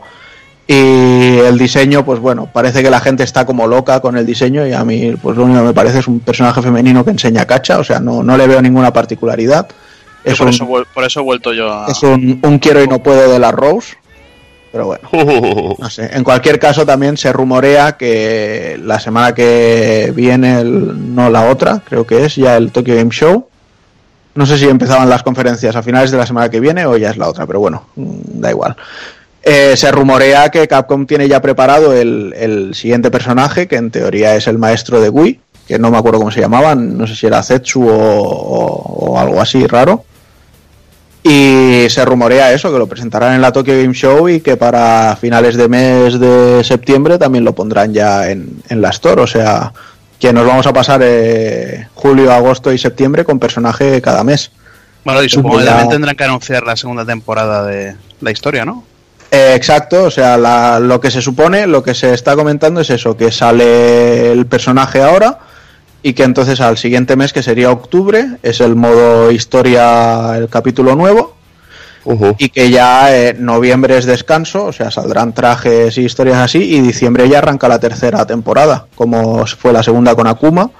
La tercera se dice que arrancará o con Sagat o con Sakura, que será de personajes que vuelven, de, de todos los Street Fighters, no, no de ninguno en concreto. Y que además, y que además será una versión súper, o sea, el inicio de, de la tercera temporada vendrá con un DLC gratuito, grande, que lo pasará a llamar Super Street Fighter V, que añadirá el segundo Critical Art por personaje, incluso X Kira, que es un data miner que, que está siempre ahí rebuscando en todo, ha encontrado versiones alternativas de los V-Skills, con lo cual también mm, algo que se comentaba desde hacía tiempo, que los personajes podrían tener varios tipos de skills a elegir y demás, también entraría, eso, también entraría eso. en juego. Eh, parece que hay por ahí están detectando como que Ryu puede activar una transformación en Evil Ryu. No sé, cositas así que sin duda suenan, suenan muy bien todo. Así Tuve la oportunidad de, de probar a Menat el pasado fin de semana. Ajá. Y me gustó, me gustó, ¿no? Es lo que tú dices, tiene pocas técnicas, pero tiene técnicas de bastante distintas, como de posicionamiento de la bola, como tú has dicho, y una que sacas también un montón de bolas y puedes agobiar al, al rival, el, el trigger. el trigger, que puedes sacar un montón de bolas y, y agobiar, y bueno, no me pareció tampoco un personaje horrible, tampoco me entusiasmó. No, simplemente es el que menos me ha gustado de esta temporada porque Akuma estaba muy bien llevado. eh, la, la Colin es increíble, de hecho hay gente que, que es impresionante jugando online con, con ella. A mí no me acabó, no me acabó de molar. El que me moló es el, el vasallo de Bison. Me pareció supremo. Ed, Ed es impresionante, además el, Es increíble, me, es me- increíble. me gustó, me gustó mucho porque a lo tonto con este personaje Capcom nos ha metido ya el tercer o, o incluso cuarto sistema de control de personajes. O sea, tenemos los que son las medias las media lunas para hacer las técnicas, tenemos los de carga, los de giro tipo Zangief y ahora este que es todo con pulsación de botones, dejar un botón pulsado, pulsar dos botones, etcétera, etcétera. Y la verdad es que se convea bastante bien y no sé, es muy es muy dinámico al mando llevar a este personaje. Y el traje Y me- que lleva y eso Oh. me moló muchísimo. El Sí. diseño y todo me gustó mucho. Y también y también probé por fin al, a la bestia de Abigail y me reí mucho, tío. Vaya a mí, pedazo de a tarugo, Abigail tío. me encanta, desde que lo pusieron es el personaje que yo llevo y si cada semana entro a hacer unas partidas, siempre es con Abigail, es que me, me río muchísimo. Vaya Y- pedazo de tarugo, tío. y es muy, muy efectivo. Da miedo, tío. Hici- Hicimos, bueno, hicimos un Abigail versus Zangief, tío. Y ver al Zangief como un enano, tío, es que me hizo una gracia de la hostia, tío. como un puto Bueno, enano, tío. pillé, pillé el escenario de, de Matt Gear y, y muy chulo también. Y también vi todos los escenarios que han puesto y muy bien. Incluso los han mejorado. Porque se ve que el de Guile y todo esto han metido más animaciones y, y han metido La- la- más cosas que mola, tío. La verdad es que están mimando mucho al juego. Poquito a poco, cada mes le hacen cositas, pero lo están mimando y no sé, a mí me gusta el, el- el sistema que están llevando con él. Y el escenario ese que vas volando encima de un avión también me moló. Lo que pasa es que también marea. eh, tengo que decirlo, que lo de que dicen de los torneos, que marea puede ser porque el- si pierdes un momento la atención, te ves ahí viendo el escenario y. Yo he jugado varias veces online en ese escenario y no, no he tenido ningún No, mareo. No No. sé, pero me ha molado. Y el de la playa también me ha gustado mucho. Yo compro, yo pillé con Fight Monies varios. eh. Pillé el de el del Vega, Mm. pillé el de Mad Gear, pillé el de Akuma y ahora seguramente pillaré el de Tailandia y, y el casino de, de Balrog. Yo me pasa el del, el del Ryu, el clásico.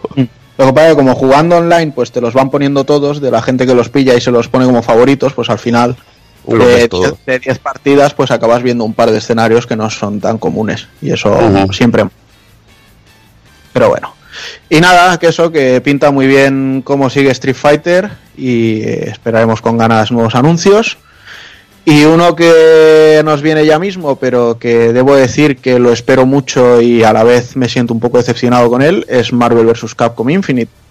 Y no me siento decepcionado por, por lo que he visto del juego en absoluto, porque me gusta y tiene un número de escenarios decente, el número de personajes es superior al que se comentaba de un inicio, al final se queda en 30 el plantel. Lo único que me gusta es la política que han tomado de al final van a ser cinco personajes nuevos, el resto son reciclados, ya no de antiguos Marvels, sino del Marvel vs. Capcom 3. Aunque Uh. también debo decir que todos los personajes tienen algún movimiento nuevo o algún super de nivel 3 nuevo, etcétera, etcétera. Pero lo que no me mola es eso, que son cinco personajes nuevos y sin embargo el Season Pass son seis personajes y los seis son nuevos. Dices, hostia, eh, canta un poco, ¿no? Que, que dejéis todo lo que es personaje de nuevo desarrollo a pasar por caja para tenerlos. Pero bueno, en cualquier caso, eh, sale el 19 de, este mes. Yo tengo ahí reservada la coleccionista con el Season Pass y las figuras y tal. O sea, siendo fan de Marvel, de Marvel vs. Capcom y de Capcom en sí, no, no podía dejarla pasar. Y habrá que verlo y daremos el coñazo en cuanto vayamos viendo los personajes de DLC, que ya sabemos que los dos primeros son Sigma y Black Panther. Black Panther imagino que es la mejor alternativa que tienen para poner un lobezno. Entonces, por, ej- por ejemplo, a mí los lloros estos de es que no salen los X-Men, a mí me dan igual, o sea, los X-Men me la sudan mucho. Me jode por un lobezno, que me hubiera molado mucho que cambiaran y metieran al viejo Logan, por ejemplo. Podría estar bien. Un lobezno más cascado, más viejo y guay, lo, lo vería. Pero el resto de personajes de X-Men, entre que los he visto en todos los juegos anteriores, eh, si me dijeras que son mutantes nuevos, que utilizan personajes que no han utilizado en los juegos, pues sí, pero para que me metan a Psylocke, a Gambito, a la Rogue y al Magneto y la Tormenta, que me dan asco estos que flotan siempre y no hacen nada, pues me da bastante igual. Uh, es que hay- eso de que no hacen nada, madre mía.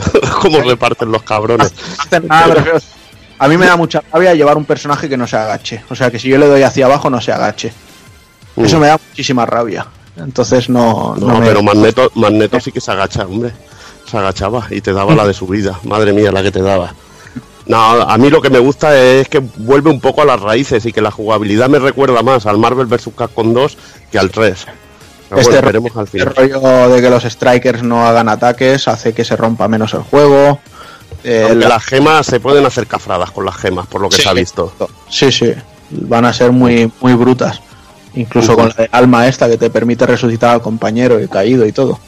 Uh, Eso los fans de Mega Man se están quejando porque de, Ma- de Mega Man y de Strider porque cuando muere el personaje ya no sale eh, eh, explotando como salían los muerte clásica, ¿no? De- Vale. O sea que ya veis, la gente se queja por todo. porque, bueno, hagas lo que hagas, lo hacen mal, tío. Sabe Dios. Pero bueno, en cualquier caso, eso, confirmado que el plantel inicial son 30 personajes y los últimos que faltaba por confirmar, que no los habíamos llegado a comentar en el último podcast, eran Dormammu, el motorista fantasma, Firebrand de, de Ghosts and Ghost y, y me dejó, ah, y Jida, que bueno, ya sabíamos que estaba ahí porque lo vimos eh, anteriormente, pero A ti que te hubiera molado, que hubieran puesto en vez del motorista fantasma Nicolas Cage, tío. Yo creo que hubiera sido un puntazo de la hostia, eh, tío. un, skin, ¿no? un Pues- skin de Nicolas Cage, tío, yo lo compro, tío. el, el- el ataque de nivel 3 del motorista fantasma es ridículo hasta decir basta. O sea, es un primer plano de la calavera, en plan mirándote fijamente, de meterte el miedo en el cuerpo. O sea, imagínate que hace eso con la cara de Nicolas Cage. Entonces Es que, que te de- miedo. dejo, el, dejo el mando, apago la consola Y, y, y- y no vuelvo a jugar nunca más. no, y me pego un martillazo en la cabeza para dormirme, porque no, voy, no iba a poder dormir, tío. Pero bueno, eh, pasamos a otra cosilla, otro juegazo que se nos viene. Además, por partida cuádruple. Tenemos a nuestro querido Sito Medio Huevo. Que por cierto, no le hemos dicho, una cosa de la que estamos orgullosos de estas vacaciones es que por fin eh, Evil ha visto Hijos de la Anarquía. Ha estado pesadísimo el puto Evil. Estamos muy orgullosos de él y ahora solo falta que, que Danielo se la termine. Sí, sí. El hijo puta empezó por detrás mío y me, pasó el muy enfermo, ¿eh? Es lo que tienen las vacaciones, que tienen No mucho lo tiempo, tío. pusiste, no lo pusiste muy difícil, ¿eh? No, madre mía. pero bueno. Nada, volvemos que me, me disperso. Remaster que todo el mundo estaba pidiendo. LA Noir. Tócate los huevos. que se nos viene encima. Ojo que sale para Switch, sale para Xbox One y sale para PC. O sea, y a PS4, perdón, también. Y además sacan una versión de los siete primeros capítulos, creo, o algo así, para Qué, las... cab- qué cabrón que eres, tío. Que e- e- eres tan putamente cabrón que cuando qué? sale un juego de mierda, entonces ya no sale en Play 4. Qué puto cabrón que eres. tío. Sí, es el subconsciente. El subconsciente. Pero bueno, puedes saber que en Switch vale más caro. Joder. por, cierto, por cierto, como no vale la pena seguir hablando del LA Noir, lo dejamos ahí y, y ahora que has dicho lo de más caro en Switch. eh, Resident Evil Revelations 1 y 2 Mm. eh, ya han confirmado que hace falta una tarjeta SD de estas de 32 gigas Efectivamente, sí, sí. porque no cabe el juego No cabe. en la memoria de la consola. Surprise, Ah. ¿eh? Nadie lo esperaba, final inesperado. ¿Y, y por, y por Sí, qué no sí. traes dos tarjetas, una para cada juego, tío? Porque Claro. entonces sería muy caro el plástico. claro. Madre que los parió, tío. Claro. Si es que es para llorar, tío. Era visto. Igualmente, ¿para qué, qué coño quieres ese juego si ya lo tenías antes, tío? No sé. Ya. Ah, pero va a ser tónica de aquí en adelante, va- o sea, lo, Claro. que, lo que indica es que de aquí en adelante eso va a ser tónica, vas a necesitar otra SD porque, porque coño, no caben, tío. Es que no, Ya. Bueno, no había, no había un juego que gastaba toda la memoria RAM y se quedaba bloqueado o algo así. Ni idea, no tengo ni idea. Sí. ni idea. A mí no me suena. Pero bueno, uno, uno, de un oso de peluche, no me acuerdo cómo coño se llama. ¿Qué juego sé, era? peluche, tío. El, el Five Nights at Teddy's o algo así. No, era otro. Pero bueno, Eh, ya, ya les pasó Eh, con o o Mio- Migoro y yo, o Logro y yo. Ah, hostia, el del troll. mi- eh, Ese, el, coño. el Sí, troll y yo, sí. Sí, Va- Vaya Troll de juego. El Troll and I. Y Tiene, tiene una aparte del, juego una aparte del juego se ve que es malo y, Sí, sí. y deja la, la Switch colgada porque no tiene. Porque hay un momento que pide demasiada memoria RAM o algo así. Que es que, Hostia, es que- y- pero vamos a volver un poco a Eleanoid, ¿no? ¿O no tenéis ganas de hablar? Es que antes he oído al Hazard hablando sobre si la Pero- captura de pero estamos- movimiento facial, si con la captura de ¿Eh? movimiento facial de este remaster ibas a ver si un personaje miente en un interrogatorio. Y eso me ha fascinado también.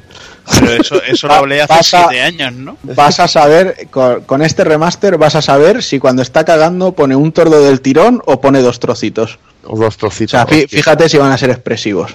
Ahí, ahí. Es que un interrogatorio es básico que la animación facial sea perfecta. Hombre, pero yo creo que los interrogatorios en la HC, en el HTC Vive, en, en realidad virtual, tienen que estar, tienen que estar bien. Luego el juego es pues un escenario vacío, una historia repetitiva en la que el- el me- la mejor parte era la, la Dalia Negra, que era el, el DLC, y ya, y joder.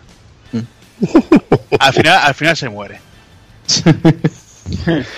Bueno, pasamos al siguiente, que este tengo muchas ganas de hablar de él. El mejor juego de lucha del que vamos a poder ir hablando últimamente. Eh, no, no estoy hablando de Dragon Ball Z Fighters. Estoy hablando de Fight of Gods. Madre mía, qué señor juegazo. No sé si lo habéis visto. Porque He visto algo. pasando- eso se está Porque, pasando. porque vídeos, no me has ¿no? pasado mierda y he dicho, ¿qué coño es esto? de Buda luchando con Zeus y con Jesucristo. Ahí está. Brutal, o sea, está tan mal hecho y, y tan roto que Pero es, es hecho, bizarro. tío. o sea, Si, si- si solo ver cómo entra Jesus al, al Ya ves, escenario sí. ya es increíble. O sea, cómo se baja de la cruz, tío. Partiéndola brutal, tío. ahí y, y con los trozos de madera como si fueran tonfas, o sea, sí, es brutal. increíble. Madre mía. Madre mía. Tonfas enganchadas a sus manos, tío. Genial, tío. La, la verdad es que es un juego muy, muy extraño y, y yo creo que este juego dentro de unos años, igual que ahora, eh, ayer, ayer lo hablábamos, igual que ahora pensamos en aquel que hacías los Hadoukens con el, con el irlandés falda. levantándote la falda, Ninja. Kasumi Ninja, hablaremos de este Fight of Gods. Bueno, los que estemos vivos dentro de 20 años, hablaremos de este Fight of Gods de, de la misma manera. No dice Pero lo que el- estéis vivos, dice lo que estemos. ¿verdad? Pero el, ca- el caso es que la, la gran noticia con este juego es que el gobierno de Malasia eh, pidió que lo retirasen porque es ofensivo para sus dioses y sus historias. Claro. Y como no les hacían ni puto caso, eh, lo que han hecho es bloquear por completo Steam en Malasia. para, que, para se retire este juego. O sea, por lo que tenemos entendido, ahora mismo no se puede jugar a Steam en- desde Malasia. Tócate los huevos. Solo porque no quieren ver cómo Jesucristo vapulea a Buda o viceversa. Cuidado, cuidado. Bueno, pues yo no tengo ya nada, más nada que deciros. Eh, le doy paso a Rafa, que quiere hablar de su juego fetiche, de sus cálidas noches de verano. No, pero la verdad es que se está enseñando cositas y de la buena pinta que tenía desde, desde el anuncio del E3, Dragon Ball Fighters eh, está, está ganando entero, se van publicando cositas. Desde la última vez que grabamos se han presentado a los Android 16 y 18, Mm. aunque el 17 también sale, que saldrá como, como Striker de, de 18 y tal. Se han Sí, presentado. Es, es cachondo, que puede con la 18 puedes elegir si el Striker es el 17 o el Krilin. Eso es, exactamente. Sí. Qué bueno. Eso, y, además con cada uno tiene su, su ataque su ataque particular, está, está muy guay. y Además, sa- sacaos de- de- del manga 1-1. Y, y hablamos hoy de él también porque precisamente, nada, hace horas se ha publicado, aparte de... Están publicando vídeos de los movesets de todos los personajes. Han empezado por Goku, obviamente, y están sacando pues todos los movimientos que tiene, y especiales y demás. Y ahora han publicado Bandai Namco la, en su página web de los 13 personajes que hay anunciados por ahora. Eh, los rank, o sea, los, los stats, ¿no? La- en lo que es eh, fuerte o débil cada personaje, pues eh, poder, habilidad, técnica, velocidad y demás. Y, y en qué en qué campos son mejores y en qué campos son peores. Eh, obviamente hay personajes que están muy, muy, muy por encima de, de los demás. O sea, comparar un, un Goku Blue con un Krillin en los stats es un poco de risa, pero bueno, van publicando cositas y, y veremos a ver porque al final estaba creo que planeado para enero, la última vez que hablamos, y al final se va a ir a febrero. Al final Febrero. se va a febrero y, y Y bien. no, y, no me, ha- y no me ha llegado la beta, tío. O sea, he visto que hay gente que ya tiene los correos desde hace una semana de ha sido invitado a la beta de Dragon Ball Fighters. Pero yo no. pero no, no, no, parece que no tenía. Yo, eh, en cuanto a lo que has dicho que se han ido publicando los movesets, yo en su momento ya levanté la mano y dije, cuidado, que veo muy pobre en cuanto a movimientos esto. Puede Y, ser. y recordemos que Arc System ya la coló hace un tiempecito con el Dragon Ball de, de Stream Butoden. 3DS. Stream Butoden. Entonces yo me sigo manteniendo un poco escéptico, pero me tiene muy buena pinta el juego. Además los personajes Blue me, me moló mucho como los vi, eh, con sus especiales propios y demás. Demasiado exagerados, pero lo, lo vi muy guay. Ajá. Y a ver quiénes serán los próximos. Por ahí hay rumores que dicen que vas a ir con 29 personajes, cosa que no me creo. Es un personaje, son El muchísimos. que, el que mola es el Yancha. Exacto. El Exacto, de Yamcha, que, que Yamcha está grabando eh, voces, o sea, Eso que- es, exactamente. pero que bueno, que también las estaba grabando el 17 y míralo, al final es... Claro, es que puede ser un striker o para un Sí. vídeo o, que salga ahí para morir con un bicho verde de aquellos, tío. o un Saibaman, tío. Un Que Saibaman. salga con un bate de béisbol ahí a, a- a pintar. También, tampoco hablamos desde, desde que salió y también se ha visto a Krilin y Piccolo, tío, que la verdad que Satanás Corpetit, que la verdad que molan mucho también. Mola Yo lo que, sí que, lo que sí que espero es que de Super no pongan a nadie, porque el otro día me dio por ojear en plan, voy a buscar un vídeo de YouTube, las mejores peleas de Dragon Ball Super. Ya Bueno, estamos. espérate, espérate, Y- espérate. y vi- Espérate, y- que vienen las ondas hater a tope. Estoy de acuerdo, no estoy de acuerdo. No y estoy de acuerdo. Y vi los bichos estos que parecen los Green Lantern del espacio. Y, No, y a, no. y a qué diseño Ponen a. Hidan y no sé qué historia. El Hidan, que es el de los ojos saltones negros, que parece una rana. No, no. El, el- el otro que parece un Paikwan. Se, en- se llama Kiren, el de los osos saltones. Pero Hit, de la saga del, del combate contra el sexto universo, es un personaje que incluso cuando veas la serie te va a gustar. Ya lo verás. Pasará dentro de 15 años cuando veas la serie, pero te va a gustar. Eh, No creo que pase. No, no, va a pasar. pasar. Ni dentro de 15 años. Hit, Hit es un buen personaje, además tiene está, está, está muy bien. Pero bueno, que sí, que, que no le hace falta que le mienda mucha mierda de Super ni, ni y por supuesto nada de GT. Que, que sigan con lo, con lo clásico, tío, y lo que se está viendo, si todo mola, no, no pueden fallar. Pero 29, Joder, tío. 29 no va a ser. Yo es que No, me y, a- flipo, y a- tío. y además te dicen que son 29, pero que por ejemplo el Goku Blue y el Vegeta Blue se eligen eligiendo encima de- del Goku normal y del Vegeta eso es normal, así. con lo cual Eso- no, eso te, no te ocupan Eso sí, slots eso es, personaje. eso es así porque además creo que lo Pero vamos, eso- por reserva. eso- pero exacto, los reservas o nada. Y luego también se comenta un Season Pass con, no sé si eran dos o tres personajes más. Ah, eso, a mí todo eso no me parece. Igualmente, no sé, el tráiler el tráiler que pusieron, hemos hablado del A16, eso yo flipé, tío. Cuando hace el ataque final el A16, Se saca los brazos y venga. se saca los brazos. Entry Crash, boom, brutal, tío. Y, y también cuando ve- veo las escenas estas, que le mete un piñaco y lo estampa ahí en un, en un edificio, tío, está muy currado, tío. A mí me mola muchísimo eso. Y ojo, el Muset, pero ese es mismo- espectacular a más no poder, tío. Dime, dime Takokun. Y ojo que siguiendo con los rumores, se dice, porque además se ha anunciado que el juego tiene un modo historia bastante interesante en la línea de lo que estamos viendo con, con los todos los juegos de ahora. O sea, no, no, o sea, tipo una historia narrada en plan como en los Injustice, en el Street Fighter. Ah, ya. Sí, sí. Y, y dicen que el enemigo final es el marido de la pava del, del Xenoverse 2 o algo así. No sé, y que será un personaje nuevo. Eh, sí, salen, salen en los Xenoverse salen unos, unos, unos enemigos que están bastante bien. El tema que en el mismo tráiler que decía Evil, también hacia el final se decía Sí, sale lo de la historia. Lo de la historia como alternativa, ¿no? No, Sí, no me la- acuerdo la, la- palabra. la que- historia jamás contada. Eso es, la Sí. historia jamás cantada ahí, con unas cosas grises ahí, raro. Ya veremos a ver. Tampoco eh, quiero que se metan muy, muy.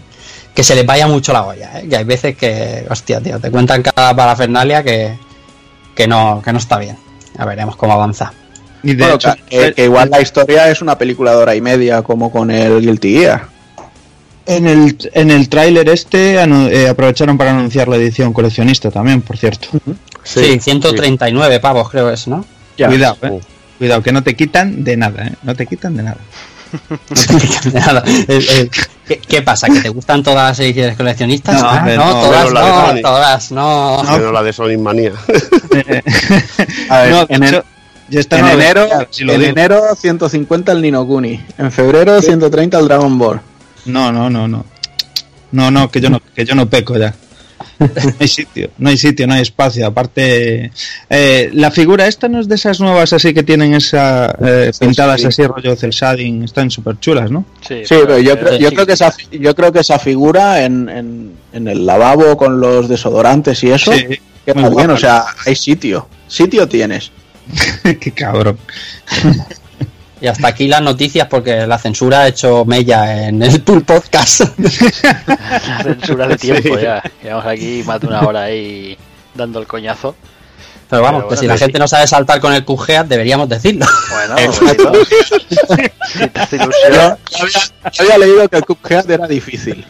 Que era casi más difícil que pasear por la Londres libertina del siglo XVI. Pero ver esos tutoriales, de hecho hoy he visto un vídeo que comparaba eh, el tutorial del Cuphead con un experimento que hicieron con una paloma y, y gana la paloma. O sea, hay que ser manco. La, la- la opinión de forma muy rápida. Tienes que saber de lo que hablas. O sea, si no, no- no puedes hablar de videojuegos si no sabes de videojuegos, igual que no puedes ser comentarista de fútbol si no sabes lo que es un fuera de juego. Efectivamente. Uh, Fin. O sea, para mí no hay más discusión ahí. no hay debate.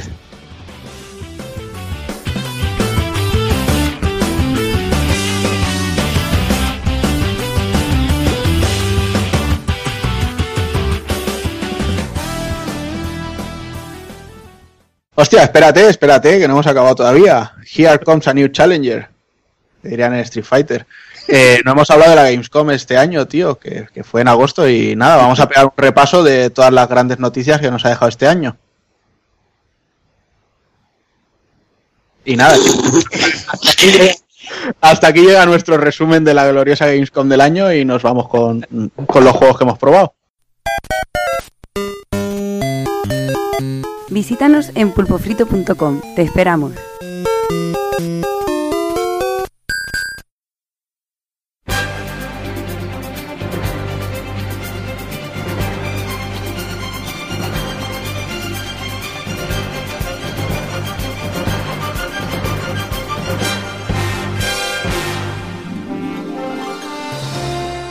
Pues vamos ya con las novedades, eh, como hemos hecho en las noticias, vamos a repasar un poquillo las más destacadas, o al menos las que hemos podido jugar eh, durante el mes de julio y agosto, la novedad de julio y agosto, y empezamos con el 11 de julio y bueno, ese remake eh, de Final Fantasy XII, que nos va a hablar un poquito de Bildel. Hombre, para mí esto es religión, tío. Un juego que está el trío de la muerte, como digo yo, que está como guionista Matsuno, está como músico Sakimoto y como ilustrador Yoshida, esto y diseñador de personajes, no me lo puedo perder. Este trío son los del Final Fantasy Tactics, los de Vagrant Story y, este juego para mí es, es una, es una debilidad. A pesar de que tiene su- sus carencias a nivel de guion, pero bueno, no sé, eso ya es a juicio de cada uno. Eso ya es una cosa que es a juicio de cada uno, pero bueno, me he pegado un disfrute, aún no lo he terminado del todo, el remake, eh, llevaré unas 60 horas, estoy intentando sacar material extra porque tiene una de, de misiones secundarias que es una locura y sobre todo localizar lo que son los, los spells que que ahora si no, si no me falla la memoria hay el doble que personajes. Pues son 12 o 16 y llevaré la mitad más o menos y bueno, un un disfrute total. Eh, ¿Qué hablar de- del remake? Que es la edición de Zodiac Age, que, que salió en Japón en, en Play 2 a posteriori, después de que saliera la primera versión de, de Final Fantasy XII.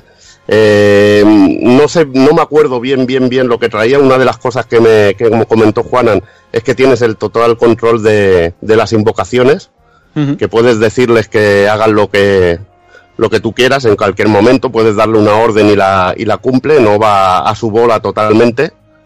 Y bueno, el juego para mí es un disfrute total, me encanta a nivel musical, a nivel de diseño, tiene partes de historia que son súper emocionantes, un universo que, que bebe muchísimo de Star Wars. Es que aquí verás el rollo de los jueces, que son un rollo así, Darth Vader, el Imperio, es Más. bebe muchísimo, muchísimo de Star Wars. Sobre todo en lo, en lo que ganó mucho esta, ya no está este remake, sino el, el Zodiac Age en sí, es que en, en el Final Fantasy XII original teníamos un tablero para conseguir las, eso, las mejoras de personaje Sí. y habilidades, Sí. que, que era muy básico y que todos, los que todos los personajes podían acabar siendo exactamente el mismo. Y aquí hay sistema y, de y- trabajos. Y, aquí, exacto, te lo han, te lo han retocado todo. Sí, y Ya, aparte, eh, escoges un trabajo principal y un el secundario. primero, eh, y cuando acabas, cuando llegas a cierto punto, te abren el poder hacer otro y Mm. puedes hacer unas mezclas de personajes muy interesantes. Así, Mm. por ejemplo, puedes hacer un mago rojo con mago negro, con mago blanco, y el mago rojo lleva mazas y puede tener un buen ataque físico y puede curar de, de puta madre el personaje. Y vas haciendo mezclas así, según el personaje, como tú veas, intentando hacer un grupo equilibrado. Eso sí, que no te olvides de hacer un mago blanco, estás perdido. En uno de ellos. Una de las, bueno, una de, la- de las profesiones que tienes que escoger es esta. Y luego es una puta locura, porque puedes combinar eh, los tableros y alguna, algunas zonas que son inaccesibles, hacerlas accesibles. Y realmente mola mucho. Sistema de licencia muy curioso, que a mí siempre me flipaba que tenías que comprar la habilidad o tenías que comprar eh, el set de escudos y de armas para poder equipártelas. Que eso era una locura de este juego que, que molaba mucho. Luego las misiones secundarias, que las hay hablando con personajes, que podrás conseguir llaves para acceder a nuevas zonas del mapa y, y bueno, y montones de locuras así. Y luego están las cacerías, que las cacerías son las más de interesantes. eh, es donde la verdad que hay combates muy chulos del juego, como el de Gilgamesh, que es, cachondísimo. Además necesitas hacer un montón de cosas para, para llegar a estos sitios y es una puta locura. A mí es lo que que- me gusta mucho, la no exploración del juego. Para que no haya visto vídeos y tal, gráficamente y musicalmente hay mucha variación con el original. Eh, a ver, gráficamente está todo limpiado, se ve de puta madre. Yo me acuerdo de este juego siempre que lo puse en una tele HD con el cable de componentes, digo, ah, esto se debe de ver de puta madre y por poco me estallan las córneas. o sea, que, que se Sí, de veía hecho- fatal, se De veía hecho, yo, horroroso. re- yo recuerdo jugarlo ya en la Play 3, que era de estos que me parece Sí. que tanto este como el God of War 2 Hmm. eh, los mejoraba un poco a 720 Sí. y estas cosas. y no se veía bien, y no se veía nada bien. Y esto lo han, lo han, ves que lo han limpiado de puta madre. Va a 30 frames, que me imagino que ya es una cosa que iba con el engine del juego, como pasó en, en un poco en el en Dark Souls 2, que seguramente tenga cosas de programación eh, ligadas a lo que es el frame rate del juego, y lo tienen bloqueado a 30, pero bueno, va muy fino. Una opción que me gusta mucho, que le han puesto, bueno, para que no, no- ya haremos un análisis por escrito en, en la web, pero bueno, el sistema de combate muchos ya lo sabréis porque ya habréis jugado esa al estilo MMO, que es, en- es decir, ves a los enemigos en pantalla, tú seleccionas más o menos las acciones y van atacando automáticamente. Muy parecido a Gambi- Gambitos, ¿no lo llamaron? Eh, Sí, los Gambits. Los gambitos que puedes programarlo y a mí me encanta eso también. Eso Sí. me tiro, me preparo mi programación para los personajes y, te preparas solo. para que te curen en los estados alterados, sobre todo, que es lo que más, más putea. Y la verdad que se puede, se puede jugar muy bien. Y una opción muy interesante, la, la comentaba, bueno, se comentaba en una review que digo, yo me reía porque digo, hostia, me parece una tontería muy brutal. Es lo de poder acelerar el, el juego ponerlo a velocidad por 2 o por 4, que a la hora de momentos intrascendentes en que no pasa nada, pones la velocidad por 2 y o, o un momento en que quieres ir a farmear un poco o vas a una zona que los combates son sabes que no te, no te van a matar ni a hacer cosquillas, los pones a cámara rápida y acabas con los enemigos en un momento y el juego se hace más dinámico así. La verdad que si yo lo hubiera puesto al ritmo normal seguramente llevaría igual 15 o 20 horas más. Y a mí me, me, me ha gustado ese tipo de opción. Dime. Yo me acuerdo que la versión de Play 2, eh, durante toda una semana, me lo dejaba enchufado el, el juego jugando solo toda, Sí. toda la noche subiendo nivel. Sí, eso Pero claro, La Play, la Play 4, tío, te- tiene modo para, para dejarla que no se apague. Sí, Sí, Sí, sí. Bueno, se puede configurar el tiempo de, de apagar. vale, vale, pues y otra, y Evil, Dime. la, la música han tocado mucho como hicieron en Sí, el 10 o Sí, sí, sí, sí, sí. Tienes para descargarte la original. A eso iba también a hablarlo, Rafa. Sí. Eh, tienes para tocarlo como ponerle la original, que es una descarga, que te viene con el juego. Sí, como han hecho en lo el 10. descargas y puedes 4, poner sí. la, la música original. Pero la remezclada es que se te caen los cojones al suelo. Eh, sobre todo se han trabajado, donde más lo notas, es en las secuencias de vídeo. Porque la mezcla nueva de, de sonido es que se te caen los cojones. Si tienes un 5.1, escuchas una nave venir por un lado, se escucha todo, tío. Es una puta maravilla. Pocos juegos he disfrutado con un sonido así. Y luego lo que es la banda sonora orquestada, te sube de nivel. Imagínate la de Sakimoto que era un poco en rollo MIDI, en, Sí. en lo que era el Final 12 de Play 2. Imagínatelo Sí, sí. orquestado. Es la puta polla. Es brutal. Es brutal. So- Sobre todo, parte sobre todo cuando te, te toca la- lo que sería, lo que yo llamo el sinónimo de la marcha imperial, que sería la música del imperio. Es absolutamente espectacular. O, o la, o Sí, la música de los música de. Rabanasta, sí, sí. Sí, y la de Giza Plains, que esa es guapísima, Sí. muy, muy Sakimoto. Pues esa- ese tipo de músicas, pues, eh, es que te haces polvo, te haces polvo. Un, un remaster de la música mucho mejor que el de los gráficos. El de los gráficos es bastante sencillote. Es limpieza de texturas y se ve bien el juego, pero creo que, por ejemplo, incluso el Final Fantasy X lucía mejor por el colorido que tenía. Sí, tiene menos texturizado y tal. Sí, claro. y se veía el color más, más vivo, pero el Final 12 funciona de puta madre, ya te digo. Y luego mete mucha chicha en pantalla, que eso también, la verdad que me mola mucho. Y como juego lo estoy disfrutando. Es que las partes de roleo, cuando llegas por primera vez, por ejemplo, a la capital imperial y te presentan ahí cómo es la gente y todo, no sé, me encanta que cada ciudad es totalmente distinta. Lo que digo, los homenajes a Star Wars, que te vas al desierto y ves que te salen como los moradores de las arenas, dices, joder, es que la inspiración es total, tío. Es total. Y si te gusta Star Wars, te gusta Final Fantasy XII, te gusta Sakimoto, te gustan las historias de Matsuno con mucha política que mete, aunque bueno, este juego tuvo una de problemas en su desarrollo que, fueron de la hostia, que, que se piró la mitad del equipo, bueno, hubo un, hubo cantidad de locuras, pero dentro de lo que cabe creo que lo han acabado dignamente.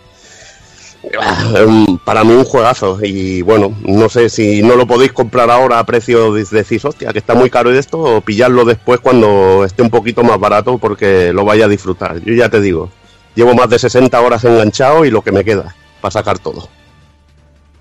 Buenísimo.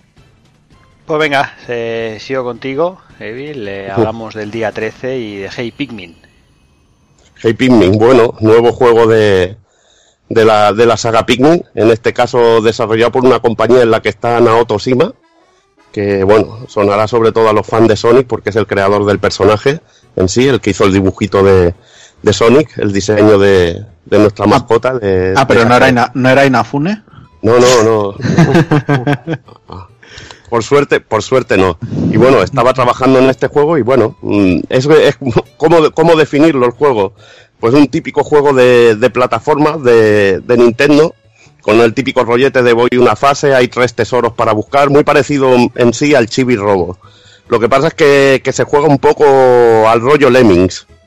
Llevas al Capitán Olimar, que solo puedes manejarlo, bueno, llevarlo con el botón de, di- de dirección y se usa sobre todo el control táctil de la pantalla. Es un juego que aprovecha en verdad las cualidades de la consola.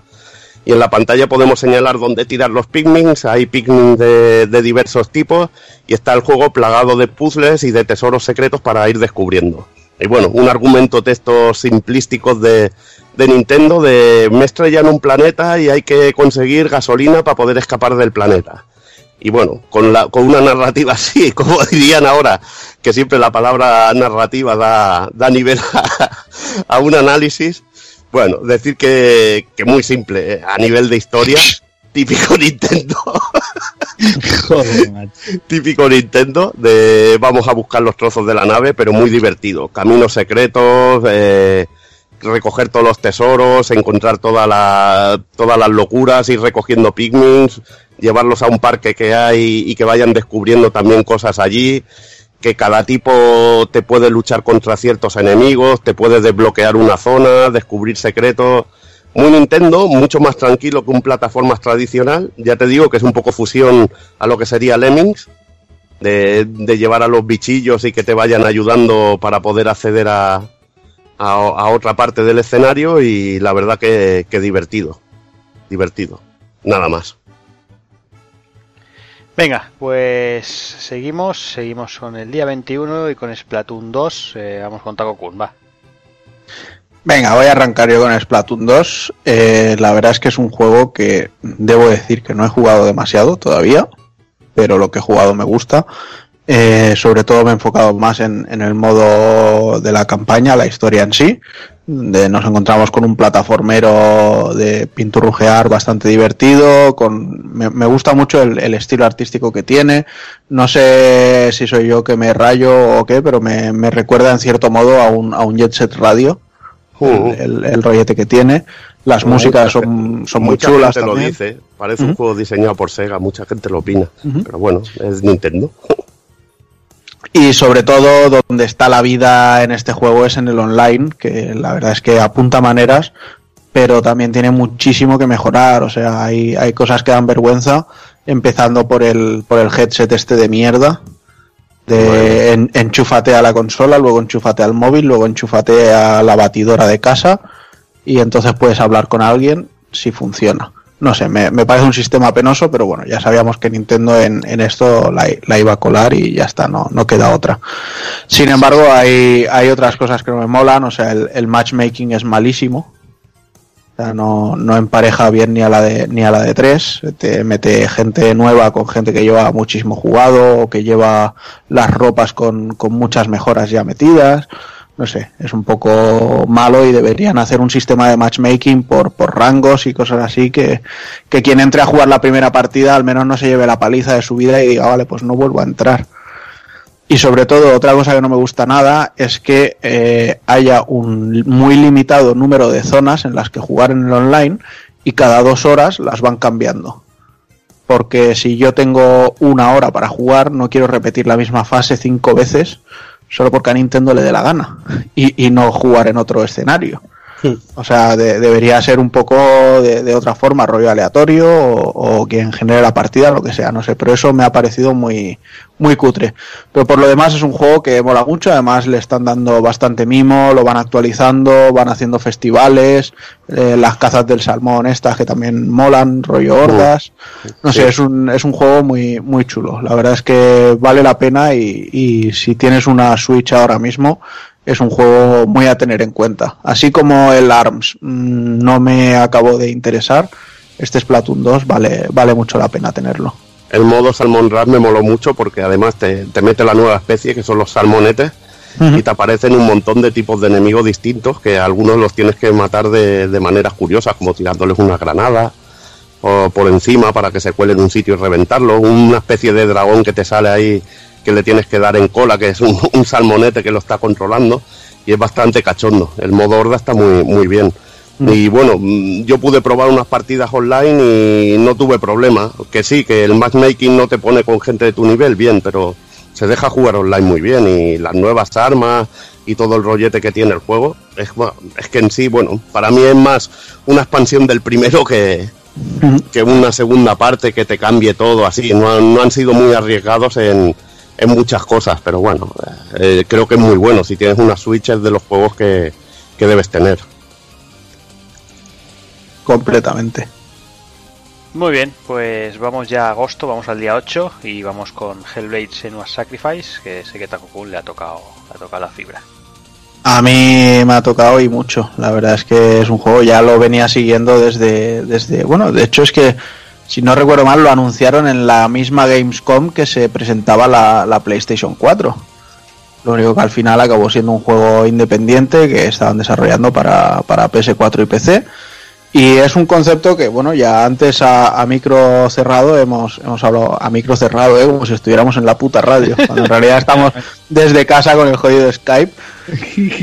Eh, pero bueno, a micro cerrado hemos estado hablando un poquito y, comentaba eso, que realmente es, es un proyecto eh, muy, muy interesante, ya no solo como el producto final que hemos tenido, sino como a nivel de, de poder crear una tendencia, un, un- un nuevo tipo de proceso de desarrollo de juegos, que es lo que el Ninja Theory, bueno, el, el Antoniades, eh, un tío normal para muchos y odiado por otros por ponerse de emo en plan Dante, pues eh, ha, montado. Parece que es un tío más listo que el hambre.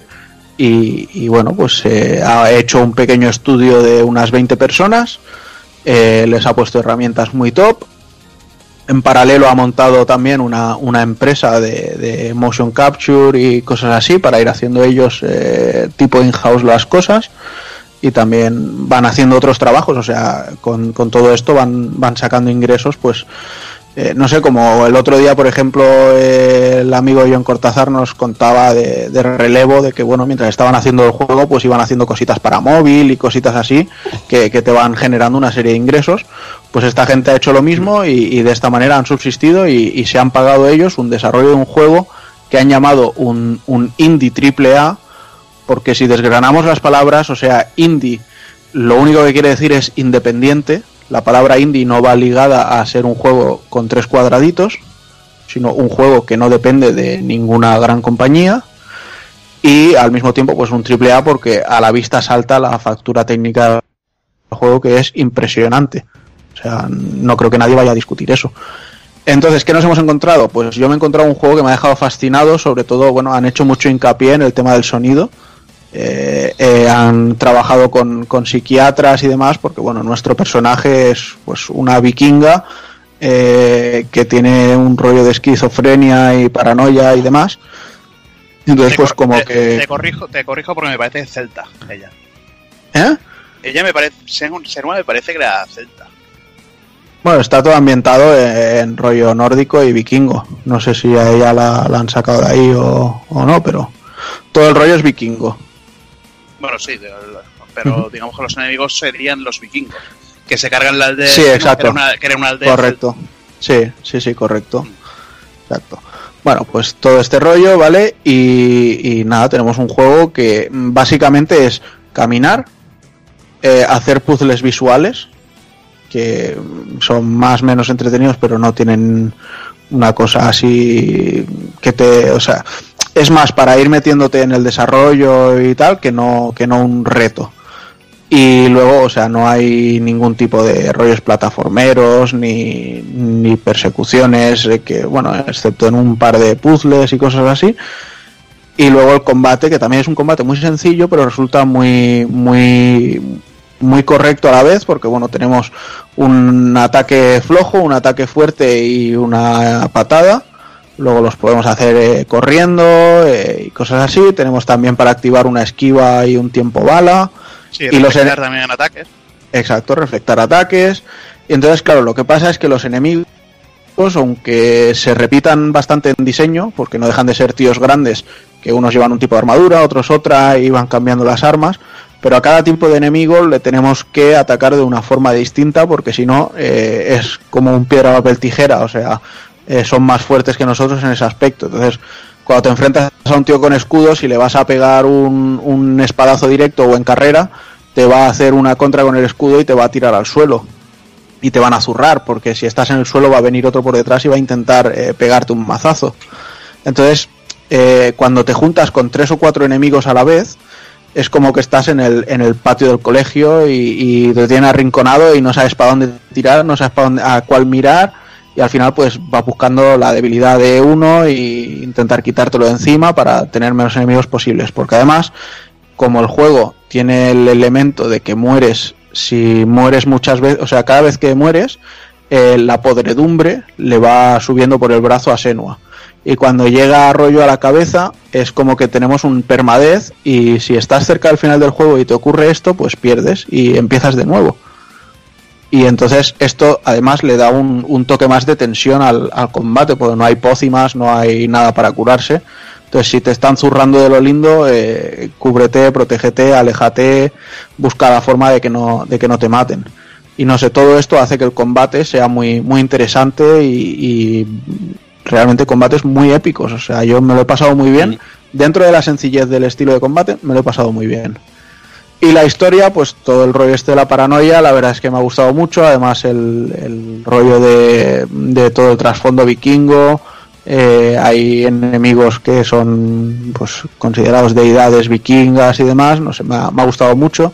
La historia de trasfondo que te van contando cuando vas consiguiendo runas, incluso el tener un final verdadero cuando desbloqueas todas las runas del juego. No sé, yo creo que por los 29 pavos que cuesta, que, que, que no olvidemos que salen muchos juegos a estos precios y, tampoco tienen el trabajo que se ve en este.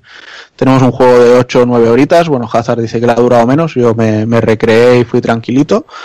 Y yo la verdad es que lo recomiendo mucho. Y si saliera físico, me lo compraría físico también.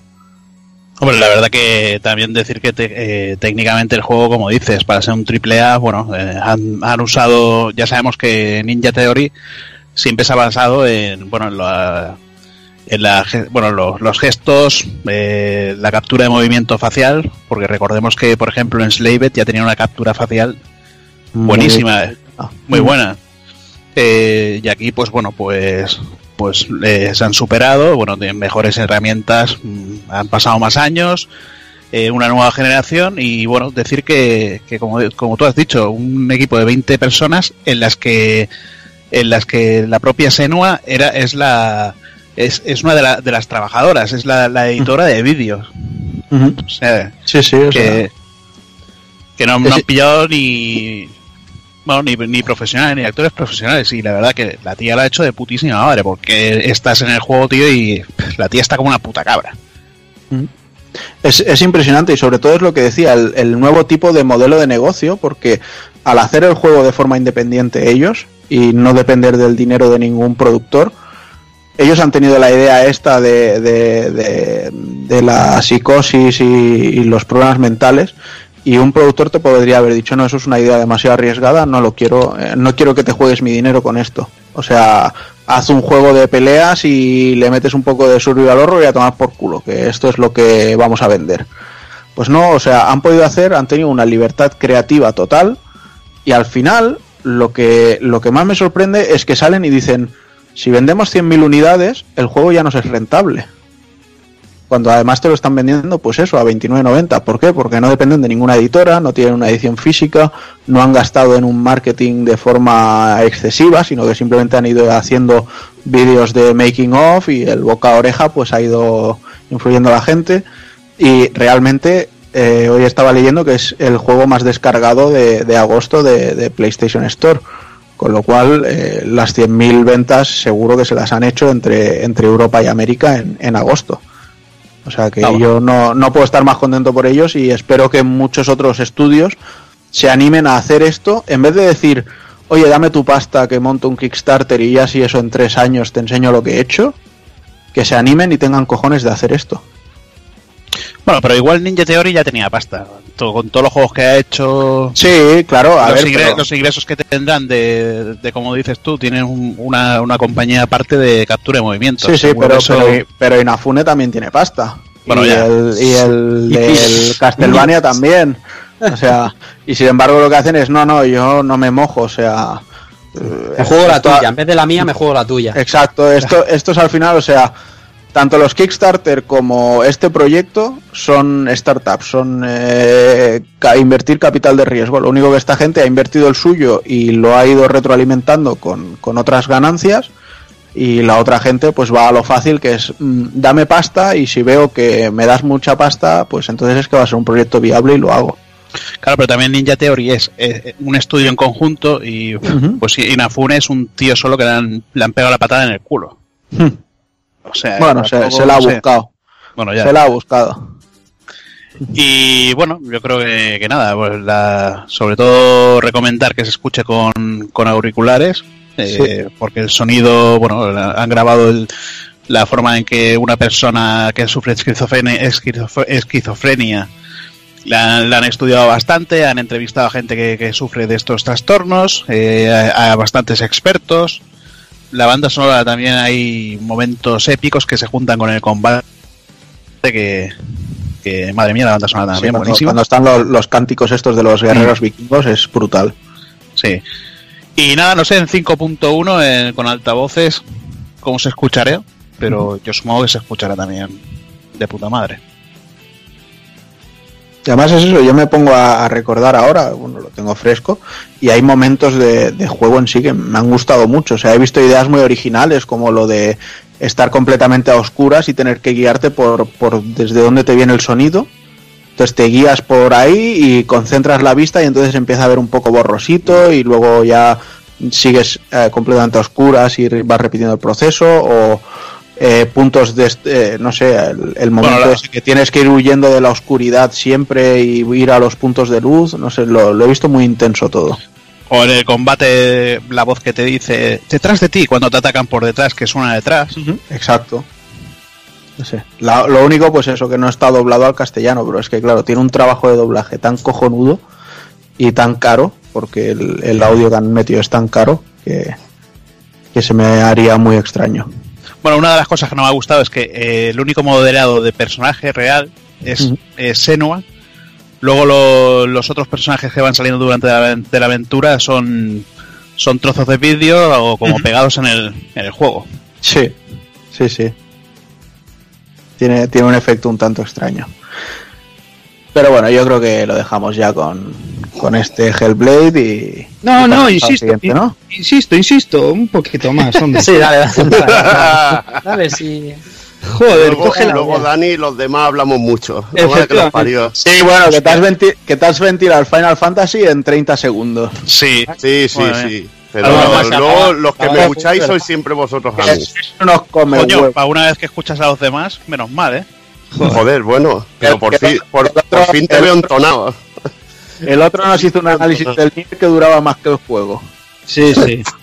Coge la fama y échate a dormir, eh, digo. Venga. Hay que joderse, macho. Pero me gusta porque esto queda aquí retratado. Y a mí eso es lo que... Eso es lo que Yo no- Yo no soy Tolkien. no. Yo soy Orson Scott Card. Bueno, vamos a lo que vamos. El 8 del 8 llegó la segunda entrega de la, de la reco- del recopilatorio, en este caso, de los Uf, juegos es- de Mega Man. Esto ya suena largo. Uf, no, no.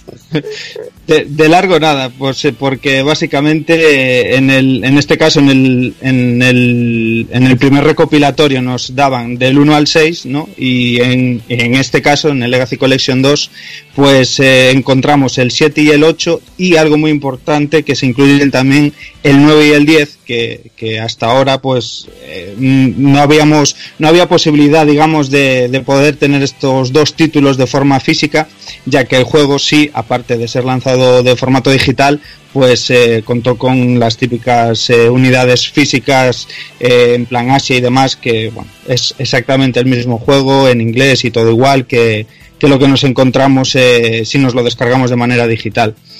Y bueno, añadidos, pues nada del otro mundo, aparte de tener los juegos completos, típicos modos de desafíos, eh, tablas online, contenidos con un montón de extras de desbloquear, pues esto, artes, eh, todas las músicas en un modo de museo en plan teatro. Tiene los, eh, una inclusión nueva en un modo para, para mancos, para si, si no sois Sí. como Taco Kun, tiene este modo de juego que, que reduce, armadura. Sí, justo, que reduce a, a- a la mitad los daños y todo esto, y bueno, lo hace un poquito más, más asequible ¿no? a, a todo el mundo. Uh. Dime, dime, Evi. No, no, si no, No, no, no, yo. yo, yo solo he hecho una arcada. Oh, joder. Madre mía. Por ese maravilloso modo que lo hace más accesible a todo el mundo. Bueno, ojo, así también todo el mundo se puede acercar. No a lo mejor a lo que es un Mega Man puro, de verdad, pero, joder, si te mola ahí Rockman, pues, eh, y, Joder, y- y a lo mejor eh. se, se te atraganta, pues se- te, te puedes acercar a, a la saga y yo creo que está guay. ¿Cómo eres, Juanan? Imagínate ese pobre hombre que, que, que se moría ahí en el tutorial del QGEAR, tío. Con eso puede sobrevivir aquí algo, coño. Pues, po- Puede pues que por eso, o sea, nivel, tío. pues, pues le llegará el Mega Man Legacy, lo pondrá en el nivel Ultra Easy Handemore y te hará una re- y te hará una review del juego. Joder, macho. Eh, lleva, lleva también unos filtros para un filtro para ponerle a la imagen que la verdad que no me, no me acaba de convencer mucho. Rollo No. timeline. Sí, además eh, tiene también eh, para poderlo ver en, en 4 tercios y 16 novenos, que eso está bien, que se pueda ver a- en modo 4 tercios con unos marcos bastante chulos y tal. Y le incluyeron también en ese modo, pues eh, como más checkpoints, ¿no? Como más guardados de, de puntos de guardado, Sí. que bueno, que también está bien. Y puedes Y grabar bueno- partidas. Y puedes grabar partida también en cualquier momento. Tiene safe states también. Mm. Y bueno, yo creo que por el precio que tiene es mm, más que recomendadísimo, sobre todo pues si eres fan de la saga, si, si, si quieres tener Mega Man 9 y Mega Man 10 eh, Oh. de forma física. Y además decir que yo no me acuerdo ahora, pero bueno, sé que anda sobre los 18 eurillos, si no me equivoco más o menos.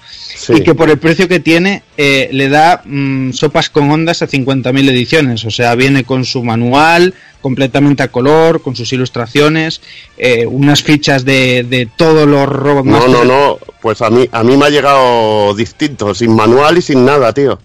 Pues yo no sé qué edición tienes tú. Yo tengo la edición eh, esta Asia y Yo tengo la, eh, lo pillé, lo pillé en Play Asia y el juego Pero- está pelado, no viene nada dentro, tío. ah porque te pillaste la Yankee, ¿a que sí. Pillé la Yankee, eh, no viene nada dentro y sin embargo el otro Ah. que pillé, el Legacy, sí que tenía todo, sí que tenía todo, tío. Tenía las fichas de los Robot Master y todo.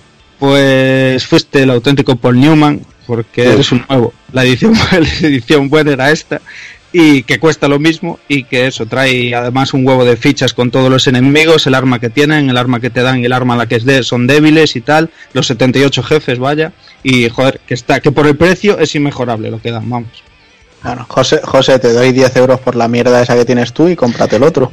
No, pero ¿sabes sabe, sabes lo jodido? Que tengo, que tengo la americana del Legacy y la americana del Legacy. Bueno, también la tiene Jordi. Te viene la ficha Sí, de los sí. Robot Masters. Sí, Te vienen dos pegatinas de Mega Man sí. y te viene un bueno un codiguillo para bajar músicas y eso. Y sin embargo, en esta segunda parte se ve que se lo han pasado por el forro los cojones. Pues ya ves. Pues en, el, en el transcurso por el medio alguien se lo quedó, ¿sabes? Porque ya te digo que la otra, la Asia, la toca y está en inglés igual, ¿vale? Sí, sí. Pues nada, he jodido al Jordi también. Qué cabrón. eh, ya, ya te lo pago. Ya no me lo pagas, tío. Va, pues te lo regalo, tampoco pasa nada. Te lo regalo y vuelvo a pedir otros dos y ya A ver, está. si, a ver si abro yo el mío y el mío sí que lleva manual, ¿eh? Bueno, pues te lo quedas, tío, y me jodo yo. A ver. Tengo- además, a mí me la suda. Tengo un libro que salen todos los putos Robot Masters. o sea, Ay, por culo. Y yo también. Y en, inter- y en internet y en internet están todos, ¿eh? Ah, Pero internet es mierda, hay que tenerlo en papel, tío. Si se acaba el mundo, ¿qué? ¿Eh? ¿Dónde lo Sí, ves? sí. Hay que tener el papel. Ah, no sé que no te puedas limpiar el culo. Ahí, ahí. Ya está, está faltón, ¿eh? Sí. Pongo, ¿para qué, ¿para qué le invitáis al chaval? Está, está resabiado por lo que le hemos comentado de que habla mucho. Sí, sí. Efectivamente, sí. Será eso. Pues venga, seguimos al día 18 eh, con Agents of Mayhem. Eh, Juan.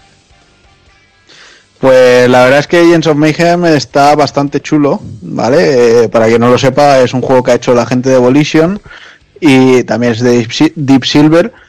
Y bueno, básicamente coge ya el, el humor gamberro y el concepto que teníamos con los Saints Row. Lo único que, bueno, como vieron que quizá necesitaban darle un descanso a la saga, pues le quisieron dar una vuelta de tuerca y para que os hagáis una idea es como si coges Saints Row, el, el 4, el de rollo superhéroes, y el concepto de héroes de, de Overwatch, lo metes en una coctelera y te sale algo así, ¿sabes? Entonces, tenemos un juego, un sandbox, en el que llevamos a tres personajes al mismo tiempo. Bueno, eh, los vamos cambiando, pero los podemos llevar en activo a los tres. Y cada uno tiene sus propias habilidades, sus tipos de armas, sus eh, formas de saltar. Unos pueden trepar edificios, otros pueden planear, otros eh, activan camuflaje para disparar desde lejos, etcétera, etcétera. Y lo suyo es que, pues eso, para las misiones nos vayamos haciendo equipos de tres, eh, compensando todas las, las necesidades que podamos tener.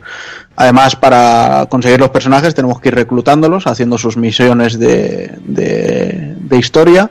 Cada personaje tiene su propia escena tipo animación para ir presentándolo, incluidos los enemigos. Y no sé, ya os digo, un, un humor muy gamberro, quizá un poquito menos interesante el humor que el que vimos en Saint Row. Quizá es que simplemente los traductores al español hayan estado menos acertados o simplemente Volition ya desde un inicio ha estado menos acertada en esta, no lo sé. Pero bueno, a mí me está, me está pareciendo un juego muy, muy divertido, muy interesante y quizá si lo tuviera que comprar pues no pagaría los 60 pavos por él, pero los 40 yo creo que es un juego que los vale. Vale, pues vamos hasta el día 23 y vamos con un charte del legado perdido, Hazard. Joder, pues la verdad que igual que la cuarta entrega, tanto en escenarios como en, en el modelado de personajes, es impresionante.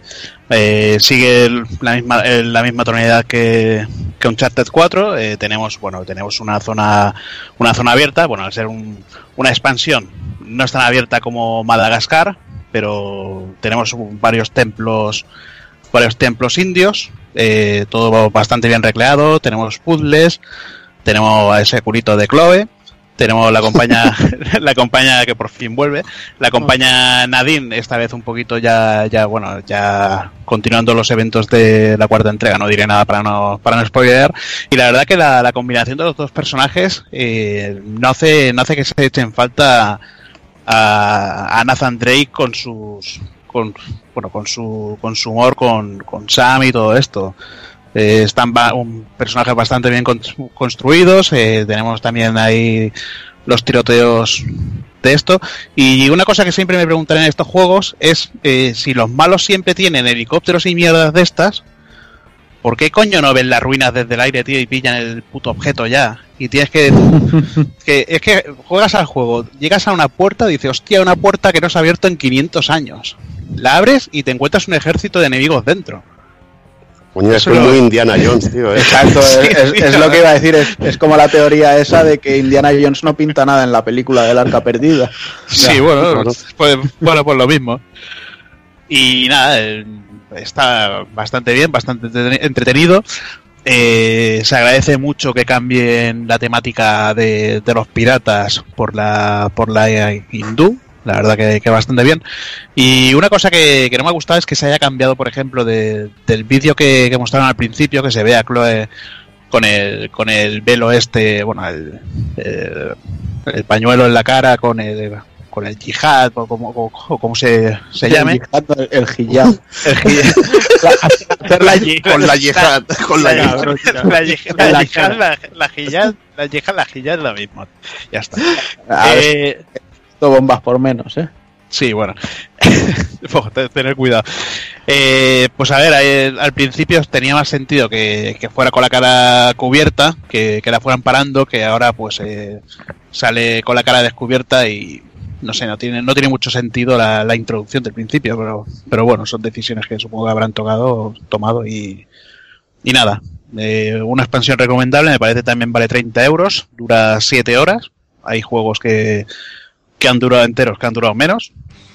Así que nada, bastante bien. Venga, pues sigo contigo. El día 29 con Yakuza Kiwami. Sí, la verdad que yo jugué a la versión de Play 2, eh, bueno, ya hace, hace bastante tiempo y bueno, ya, ya hemos comentado antes que tenía el doblaje en inglés, aquí salió en castellano. Luego jugué la versión japonesa y ahora me parece interesante jugar la, la, la versión la versión PAL después de jugar a la japonesa porque me parece que, que han hecho como los 16 bits, por lo que he leído en los análisis. Los 16 bits traían un juego aquí, lo, lo occidentalizaban y le, le ponían pues no sé, me parece el juego aquel de Ramma, le cambiaron todos los personajes completamente. Bueno, El- ese lo violaron muy a lo bestia. Sí, bueno, el Kunio Kun lo, lo convirtieron en Renegade, en Renegade o Renegade. Y este, pues por lo que he leído los análisis, lo han convertido en una Francia de, de mediados del siglo XX. Yo lo he comprado para ver si, si eso es verdad, porque, porque no lo sé. Y nada, pues el, el juego, pues como igual que el Yakuza 0, recomendadísimo. El juego largo, con muchos minijuegos, mucho, muchas misiones secundarias que, que muchas son serias, muchas son una partida de culo. eh, cartas de, de baraja que vas encontrando por ahí para. Bueno, aquí eso me parece que era en el cero, que vas encontrando, bueno, vídeos vídeos de, de ídolos de esta que se despelotan en, en la vida real en Japón. Sí. Y la verdad que, que técnicamente supera bastante. Bueno, eh, mucha gente dice que es un remaster que es, es igual que, que el primero y no, es un remake. eh, de nuevo motor gráfico, lavado de cara completamente, nuevas texturas. Lo único que, bueno, en los vídeos pues han, han mantenido la posición de las cámaras, eh, como en el anterior, para, bueno, para tener el que tenga sentido la historia, pero completamente todo cambiado y nada, un juego recomendado, una, una buena historia de Yakuza. Por suerte solo controlamos a, a Kiryu, aunque bueno, en Yakuza 0 controlar dos personajes estaba bien, pero ya en la tercera, cuarta y quinta entregas, pues controlando a cuatro o cinco personajes ya se le iban un poquito la olla. La verdad, saga recomendada como siempre, y como nadie lo va a comprar, pues bueno, a disfrutarlo. Que la, la caja hace- está bien, está guapa y queda bien en la estantería. Pues venga, acabo contigo y el día 31 con Life is Strange Before the Storm. Vale, eh, el primer Life is Strange, o lo que sería la, la secuela de este, a mí me gustó más que nada por el tema de viajes en el tiempo, porque la teoría del caos y el efecto mari- mariposa está bastante bien contado.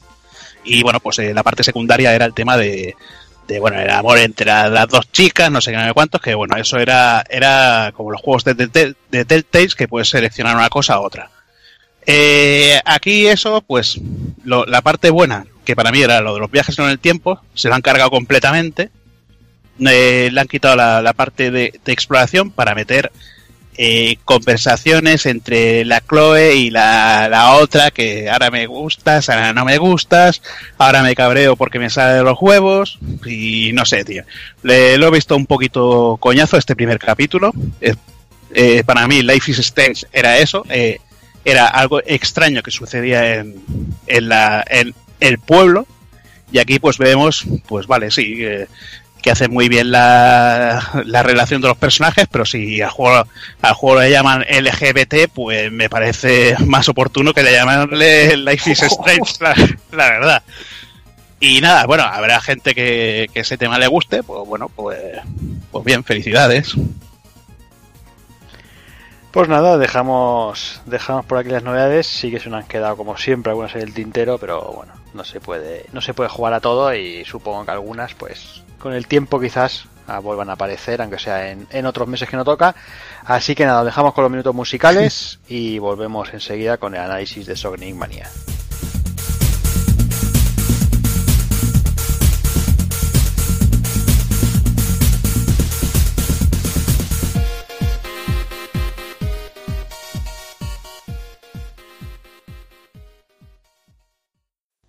Y hoy, para los minutos musicales, a petición de Rafa Valencia, porque si llego a ser yo no la pongo ni harto vino, tenemos esta canción de Sonic the Hedgehog, Speeding Towards Adventure.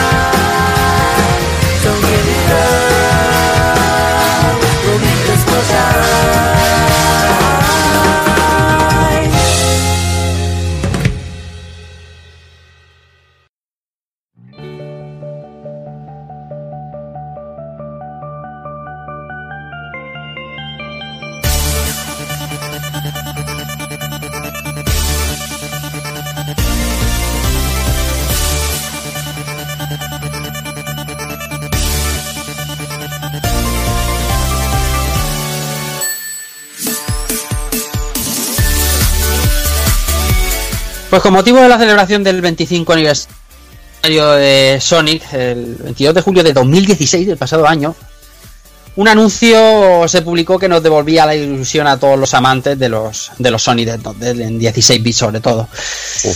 Hemos tenido que esperar más de un año eh, para tener uno de los mejores homenajes que se recuerdan los clásicos. Este es Sonic Mania. Y es que Sega eh, le pasó los mandos el testigo a, a unos fans. Y, Uh. y os cuento.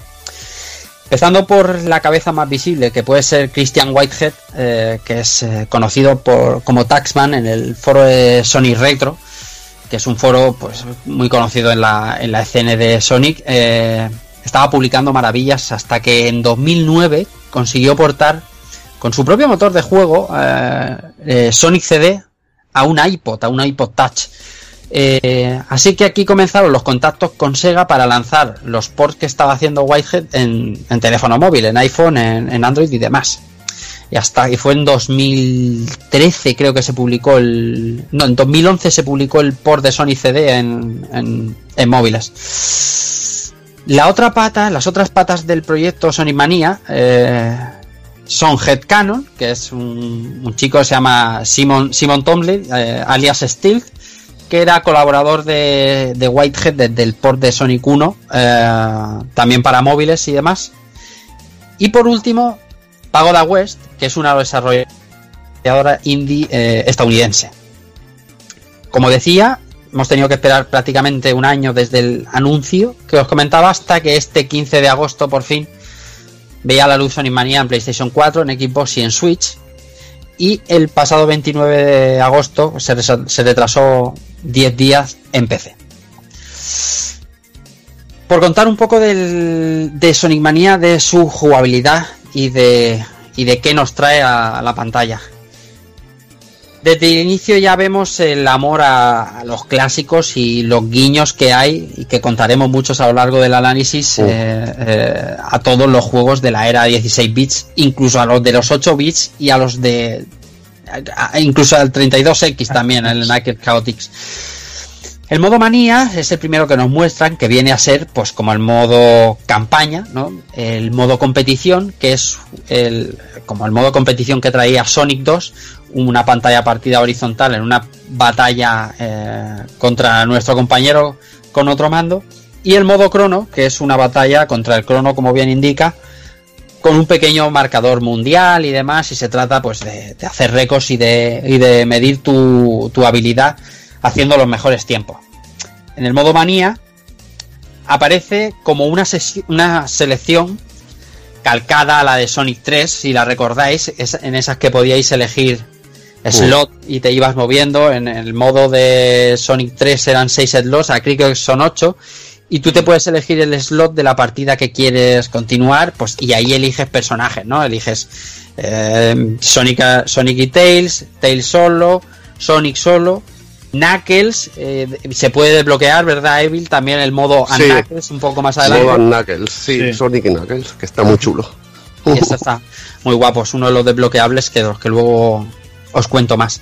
Y en este modo manía, en este modo campaña, por así decirlo, pues nosotros vamos avanzando en las pantallas, son 12 pantallas, con dos fases cada una, y con jefes finales en todas ellas. En, en las, en los actos unos hay como lo que llamaríamos un mid boss, aunque al final son jefes con mecánicas a lo mejor más sencillas, ¿no? Sí, Sí. son más sencillitos. más sencillito, lo que era como los mid bosses de Sonic 3 y Sonic and Knuckles y al final tienes 24 El jefe. jefes en, en, la, en el juego. No contaremos mucho de los jefes ni de la historia tampoco para no destripar Sí, todo lo que bueno. todo lo que claro porque ya desde la intro te cuentan un poco de, de- de por qué son jefes y, y demás pero pero está muy bien luego hablamos de las fases pero eh, con respecto a las cosas que presenta Sonic Mania eh, con respecto a los Sonic 16 bits por ejemplo hay unas mejoras gráficas que son evidentes desde el primer momento en que pones el juego el juego es un, es un juego mm, claramente basado en los Sonic de 16 bits, pero hay un hay una limpieza, hay un, un Sí. tratado de los gráficos y aparte una un moveset, o sea, unos movimientos en los sprites que es es, es acojonante, es, es una mucho es más un- fluido. Más animaciones. Exactamente, exactamente. Los escenarios están tratados de una manera eh, Con mil con detalles. Claro, la, la, la premisa de Sonic Mania es que recupera ciertos escenarios de Sonic antiguos, de todos los. Sonics antiguos, no solo de los de 16 bits, porque también recupera cosas de los de 8 bits y demás. De Mega Eh, CD. efectivamente.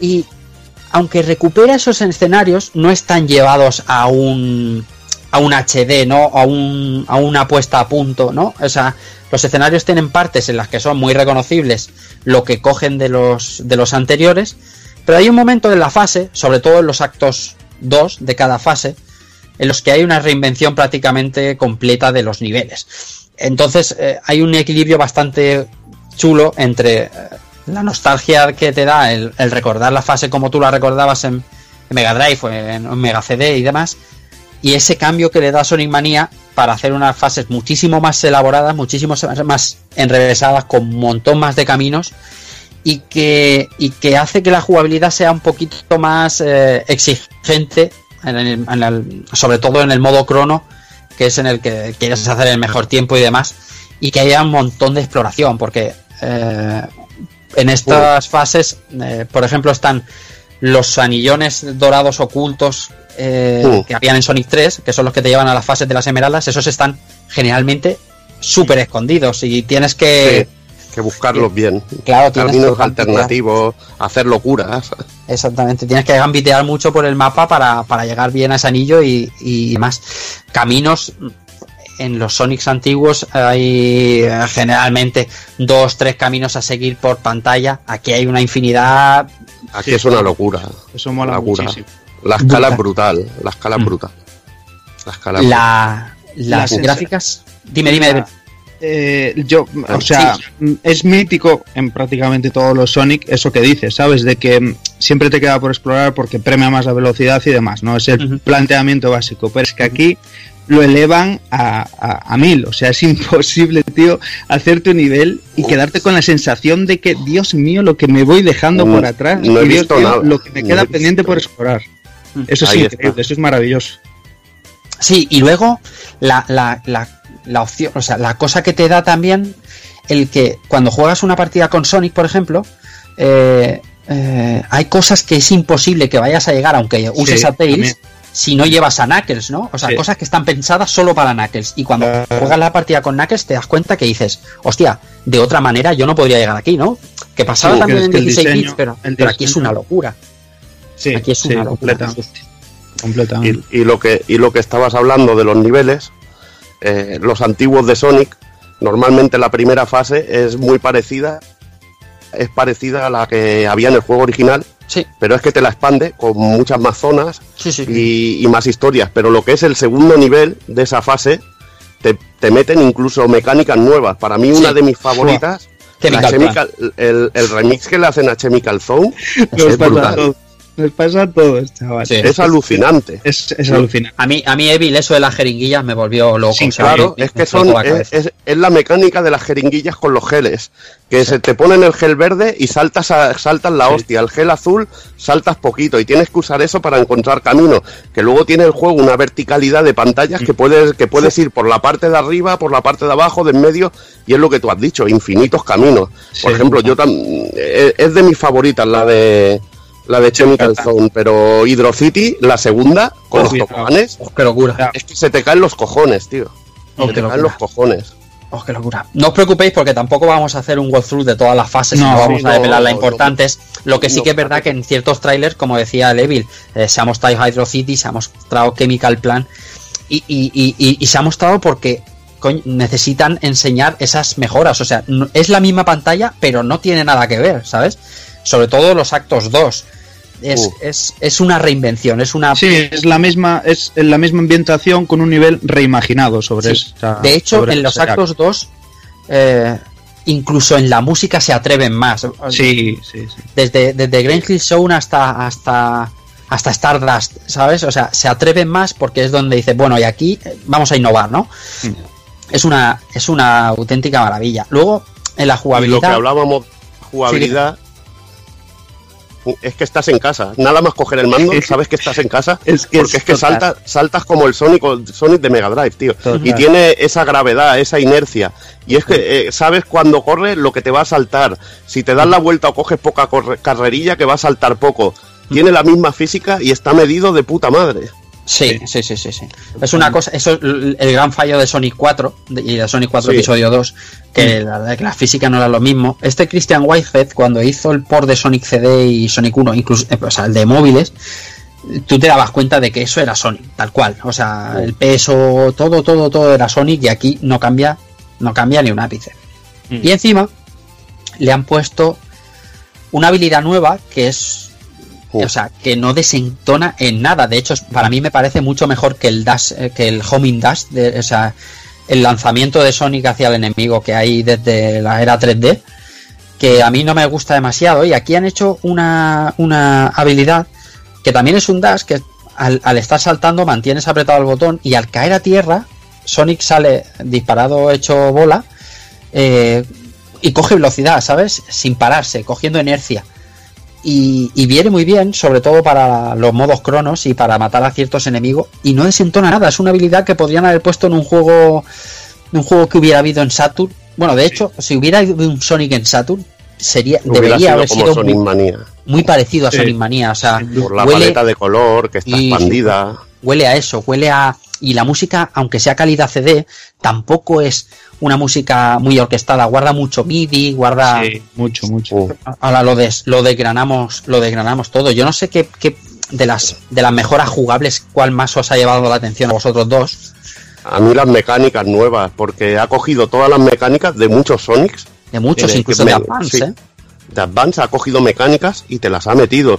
Y mecánicas también de otros juegos, de otras compañías. Como por Sí. ejemplo usar el doble fondo para jugar a dos niveles. Oh, O jugar sí. en el nivel del fondo y jugar en el primer nivel. Luego muchos tipos de plataformeo.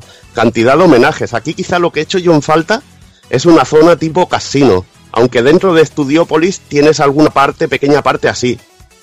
Eh, Creo que en Studiopolis hay una pequeña parte con juegos de azar, de bolas y todo eso Sí, sí, sí. Sí, que está de la hostia, pero echo de menos una zona de, de casino, que siempre son muy muy típicas, de máquinas de bolas y todo esto, pero igualmente es espectacular. No hemos hablado de las fases nuevas. Eso, eso. Ahora, ahora voy a ir ahí porque por, estudió por eso preguntaba Habla, primero por, las, ejemplo. habi- por las habilidades. A mí me llama mucho la atención que he cogido eh, en, en las en ciertas fases eh, esos como gelatinas laterales que hay para agarrarse Sí, a la las pared con Sonic. Brutal eso. Eso está sacado. Chemical. Claro, eso está sacado. En Chemical, por ejemplo, eso, eso en Knuckle Chaotix estaba ya. Sí. Eh, lo de agarrarse en la pared y en Game Boy Advance también. O sea, es un. es- son muchos detalles. De hecho, hay pantallas que no salen de las antiguas, muchas. Por ejemplo, por ejemplo, el Mar- Marvel Zone, ¿no? La segunda pantalla de Sonic 1. Pero la lava de Marvel Zone aparece en una pantalla de. de- y, Sí. y como ese detalle que os cuento, por no, de- por no desgranar mucho y por no spoilearos y tal, hay muchos detalles de otras pantallas de Sonic que, que no aparecen como tal, pero esos detalles están integrados en la pantalla, ¿no? Los dinosaurios, los dinosaurios de Hilltop Claro, que salen claro, en la lava. Claro, claro, está. claro. Y dices, hostia, eso. esto es de esta pantalla y lo han integrado aquí. Y está todo, no desentona nada, nada, nada. Es Uh. una auténtica maravilla.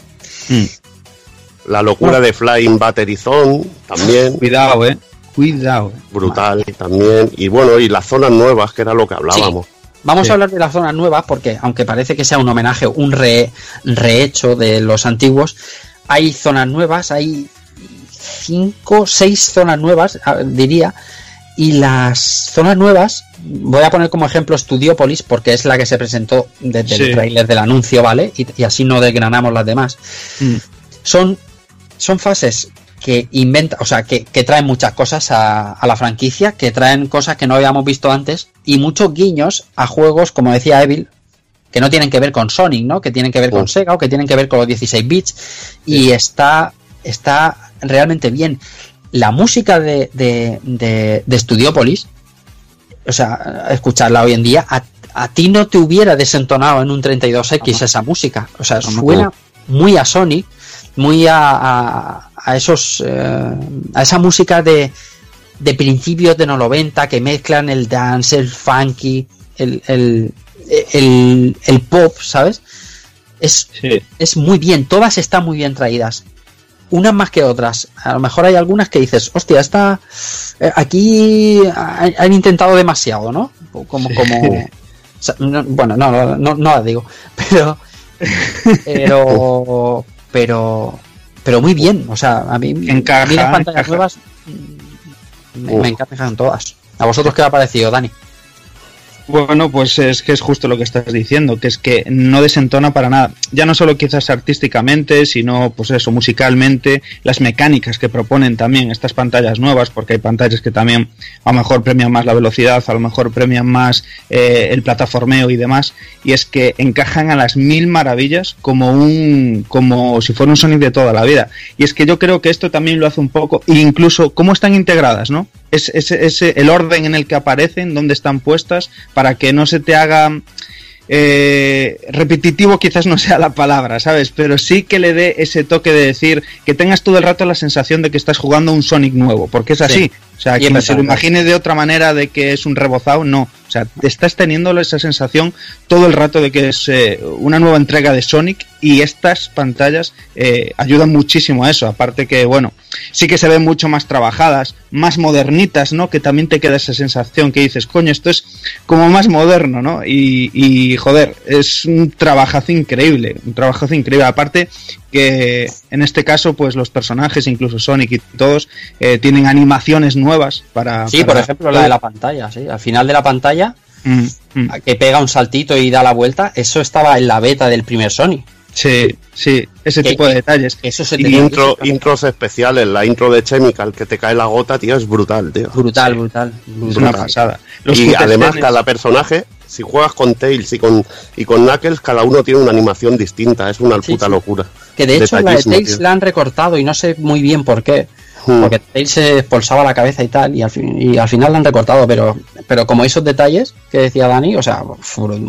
Una pasada, una pasada. O sea, es que aparte tienes animaciones, pero prácticamente todo. Y en estas pantallas nuevas, o como estáis comentando ahora, entre en los saltos de los cutscenes, entre nivel y nivel, o sea, es que es una locura, tío, todo hecho con ese mismo motor gráfico del juego y, y- y tan, tan, tan fluido que dices, joder, tío, es que esto es una maravilla y, y al fin y al cabo es así, es que es lo que decís, o sea, es que es el Sonic que se hubiera merecido quizás una Saturn, por ejemplo. Sí, sí. Y la, y la, bueno, solo ver la intro, cómo entra el avión, que está también retocado, tío, es una espectacular. pasada, una Los scrolls también, porque se ha mejorado todo, hay más definición en los fondos, hay wow, detallitos que son increíbles. A mí hay, es que cada fase encima tiene su temática y sus nuevos elementos que te mantienen enganchado. Sí. En Mechanical Zone hay una habilidad que es la que la más bonita de todas, tío. Yo es que me, me hacía polvo. Eh, no la voy a contar porque es que no es chafar una, una sorpresa de esas, tío. Sí.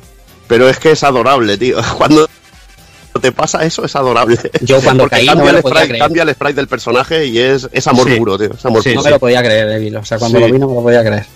Sí, además es adorable porque los diseños de, de los sprites cambian y son increíbles, tío. Son increíbles. Qué, qué- pero qué, qué, qué currazo, ¿eh? Porque Sí. es que es, es así, o sea, yo cuando vi eso dije, madre mía, qué trabajazo tiene esto, eh, tío, es que es una puta pasada. Y aparte que le han metido mucha variedad en lo que son mecánicas de jefes. Sí, que los encuentro un poco fáciles en su mayoría. A ver, también yo, si ha jugado mucho a Sonic, el juego es bastante paseo en sí. Hmm. Me molaría un poco de caña quizá al final. A mí caña como te daban en el Sonic 2. Que a mí me gustaba que te dejaran sin anillos y a pelo contra un jefe. Y eso era jodido. Y me hubiera gustado un poquito de, de caña en ese, en ese aspecto, pero bueno, hay jefes que te lo pueden poner chungo y que tienen también tienen patrones más elaborados de los que hemos, a los que estamos acostumbrados a un Sonic de, de Mega Drive y la verdad que de lujo. Lo de los jefes Bueno. finales también. Es que Eh. contar cómo son es chafar el juego a la gente. Sí, y, sí, no sé. Sí, pero yo creo que con, con decir que hay una variedad absolutamente increíble en, entre el formato y los patrones y las Uh. situaciones que proponen contra los jefes finales, yo creo que llega. Y es que es así, o sea, la variedad y el buen gusto, además, es, es una auténtica locura. Sí. lo que lo que es loable es lo que he dicho el trabajo el trabajo que hay con sprites el diseño de pantallas y todo eso es animal yo querría otras 12 fases más hubiera querido que el juego fuera infinito tío que tuviera todos los- niveles de todos los Sony remezclados y que hubieran metido Ya. todos los que no pudieron poner en los Sony porque es que quería jugar más tío Y- Cuidado con lo que deseas, eh. Cuidado con lo que deseas, que. Igual se Sí, sí. cumple. Igual se cumple, tío, pero es que no sé, yo que cada fase, una mecánica nueva, plataformera, cualquier tontería que te metían nueva es que te mantenía enganchado. Y no paré, tío. El juego me lo cepillé casi del tirón en dos días ahí, pero a saco a saco, tío. Saquísimo. Otra de los aspectos a destacar de, en este análisis de Sonic Manía es la música, ¿vale? La música, eh, la música la hizo T. López, que para que no sepas un portugués, que eh, yo lo conocía de, la época de, Sound, de SoundCloud y tal, y de publicar cosas para, para, para el fandom de Sonic. De hecho, trabajó en, Sonic Before Sequel y en Sonic After Sequel, que son dos juegos de fan bastante respetables. Y lo que ha conseguido, a mi parecer, ¿eh? Eh, esto ya es más subjetivo y ahora me contáis si queréis vosotros, eh, porque para mí respetar, respetar las melodías originales es un, es un imprescindible, ¿vale? O sea, mm, a mí que, que hay muchos remixes de Sonic, de hecho, OC Remix, eh, hay muchísimos mm, remixes de Sonic que varían demasiado las canciones. A mi manera, a mi modo de ver, T. López lo que ha hecho es mantener sobre todo en los actos 1 para los para los para los pantallas que ya eran de Sonic anteriores las mantiene muy bien muy bien y muy creíbles fieles a las originales y ha creado en, la en los actos 2 eh, reimaginaciones de esas melodías y en las pantallas nuevas que es donde yo creo que ha hecho un trabajo excepcional es Uh, o sea, ha cogido, como os decía, esos, esos, esa música de principios de los 90, esa música que escuchábamos cuando teníamos una Mega Drive en casa, una NES y tal, y la ha llevado súper bien al juego. Guarda, o sea, aunque sea música instrumental, hay muchísimo MIDI y creo que donde más mérito tiene es justo en esas pantallas que antes no teníamos y que, y que así que os ha parecido a vosotros, Dani. bru- ah, bueno, Dani, Dani. No, Tírale, por, Dani. por dar paso a uno. Sí, no, yo creo que estamos todos en, en la misma línea, o sea, es que no se puede hacer mejor y con más gusto, o sea, puede parecer fácil, pero es justo lo que estás diciendo tú, Rafa, o sea, no es nada fácil eh, el, el ponerte delante del tema y, y- y decir, tengo que eh, crear música y crear melodías eh, para un nuevo Sonic que encajen dentro de, de las melodías clásicas, o sea, y, que, y que es esto, que no desentone, y es que el, el trabajo es magnífico, o sea, es que es de 10. Mm, consigue meterte completamente en el ambiente, o sea, en esta ambientación de las fases nuevas, que como tú dices, recuerda mucho a lo que podríamos vivir, escuchar o tal, eh, temario noventero, ¿no? Por decirlo así. Pero es que, sin embargo, conservan al 100% el, el alma de Sonic. O sea, estas canciones podríamos haberlas escuchado en su Claro. día, pues como, como cualquier otro tema sobre, otra, sobre otras pantallas de Sonic. Y eso es el, el gran mérito que yo creo que tiene el, la apartado musical. Aparte que, como bien dices, es una auténtica puta pasada darle estar, empezar, escuchar el, el clásico en Green Hill y demás, y, y luego ver que continúa el acto 2, que cambia la música y decir, coño, eh, me suena igual, pero no es igual. O sea, aquí vemos algo em, como que me quiere quitar, pero sigo, sigo jugando en casa, ¿sabes? Y joder, es que es una pasada. Te, te, te, te arranca un esbozo todo el rato, la, la música, las melodías, los detalles, ese rollo de sonar a, a, a temario retro de antes, ¿no? Con tanta, mm, con tanta música que quiere imitar un poquito a chiptune, pero con tanto sample, con tanto MIDI metido, es, es, es una pasada. Y Evil, ¿qué dices? Bueno, eh, ya habéis comentado casi todo, sobre todo en estilo. Eh, destacar, por ejemplo, que incluso hay trozos de canción cantados con un rap ahí dado por detrás ahí, que es brutalísimo. Rock, también. enorme. Enorme, porque también eso es muy de la época de Sonic, de cuando, muy de la época de Sonic, y, y es absolutamente genial. Lo que habéis dicho de los segundos actos eh, es una puta locura. Hydrocity, el segundo acto, me parece absolutamente magistral, la música. Eh, luego, por ejemplo, hay una zona que sí que no hay remix de música, porque, eh, bueno, era Lava Riff, que teníamos Sí. dos músicas, Sí. que, que, bueno, la primera es que suena Mega Drive, pero Sí. con, con otro tono MIDI, es absolutamente espectacular. Y la segunda zona te empieza con una guitarra acústica, tío, que es absolutamente, es elegancia total, tío. Sí, es sí. brutal, brutal. Y bueno, mi favorita, que ya lo puse por Twitter, que es Mirage eh, Salum, la- Salum. el primer acto, tío, que es, me parece absolutamente espectacular. Me parece absolutamente espectacular. Y además cambia la música si llevas a Knuckles, tío. Es una locura también. Bueno, si llevas a Knuckles te cambia el juego entero, ¿eh? Es Porque que eso Sí, pantallas- bueno, cambia todo. las Sí. pantallas no son los mismos, los enemigos no son los mismos, pero no voy a desvelar mucho más. La, la partida con Knuckles guarda el espíritu de Sonic 3 and Knuckles, o sea, Eso no digo más. No me quiero dejar... digo. Antes de... Dime, dime. Es que lo peor del juego es que se acabe, tío, porque quieren más, tío. es una Ah, putada, cuidado, tío. porque tiene una rejugabilidad que no se ha visto en la saga en la vida. Sí, ¿eh? Porque sobre todo el modo crono, yo me piqué ya solo en, el- en la primera fase. Me acuerdo, el primer tiempo acabé el 6000 y pico así y logré subir al 2000 y pico, pero cuando veía los tiempos de los que iban en, en la primera fase en, en Green Hill, tío, estaba flipando, tío. En 30, 33 segundos, digo, tío. Yo ¿Quién ha estoy en 34, pero la gente ahora está en 28, ¿eh? en 28, joder, no sé cómo, bueno, tampoco habrá algún movimiento, alguna cosa que no he hecho yo. Yo lo tenía en 52, así, la primera vez que lo intenté. Y una puta locura, tío. Es un disfrute total. Y, y me imagino que las últimas fases, que son mucho más complejas, habrá mucha más variedad de, tiempo, porque ahí hay muchos factores que te pueden joder vivo, tío. Hay fases de muchísimo tiempo, ¿eh? De 6 minutos, o sea... Hay, Sí, bueno, fases. yo, yo he muerto por tiempo haciendo el ganso. o sea, Eso hace tiempo que no pasaba, ¿eh? Eso hacía tiempo que no pasaba. Sí, te sí, quedas sí. mirando la, te quedas mirando la parra y Sí, sí, que no te espabila y se acaba el tiempo. Dices, coño, estoy, estoy en un sitio ahí jodido. Y lo que me sabe, me jugué una partida así rápida, que me acabé el juego, y es que me quedé con la sensación de, he visto un- la mitad, porque hay un montón de sitios y zonas que no he visto, tío. no has podido ir, claro, es imposible. No me, antes de dejar de hablar de música, no me quiero dejar la intro, o sea, La intro. la intro de Sonic Manía. Por favor. Quizás debería haber empezado el análisis por aquí, pero bueno, esta cabeza es lo que tiene. Vamos a ver, la intro, tú pones Sonic Manía en tu consola, da igual la consola que sea, y ves los dibujos basados en la animación de, de Sonic CD, de la intro de Sonic CD y el final de Oh. Sonic CD. Con una música, hay dos músicas, hay dos tipos de intro. Mm, Si dejas pasar la primera, la siguiente tiene otra música completamente distinta.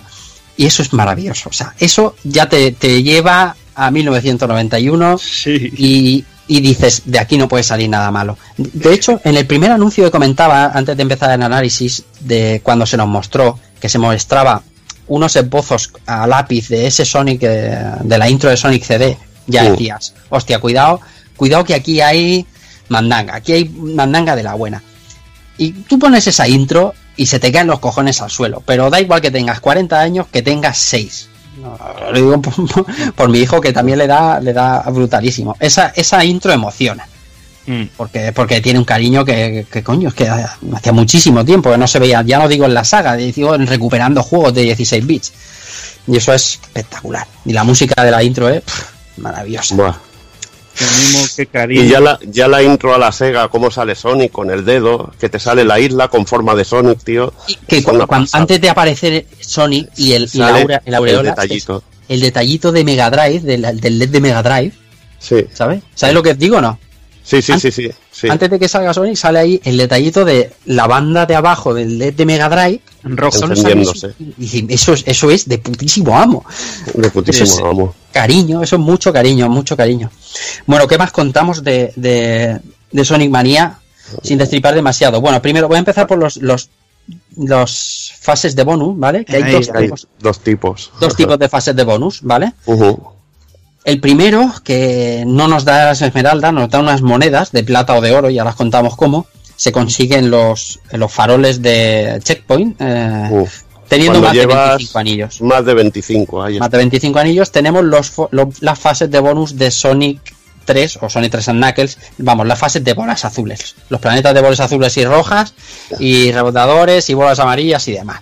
Genial. La, la locura, esta que empiezas despacito y vas cómodo, pero Sí. bueno, bueno, Se pone a 32, tope. 32 fases, 32 monedas de plata o de oro que tenemos que conseguir distintamente. Y, o sea, hay un currazo de fases de bonus de esto, porque los hay. Los antiguos están todos, ¿vale? Los 8 de, de Sonic 3 and Knuckles, o sea, 7 y alguno más. Pero hay unos complicados. Joder. No, lo siguiente.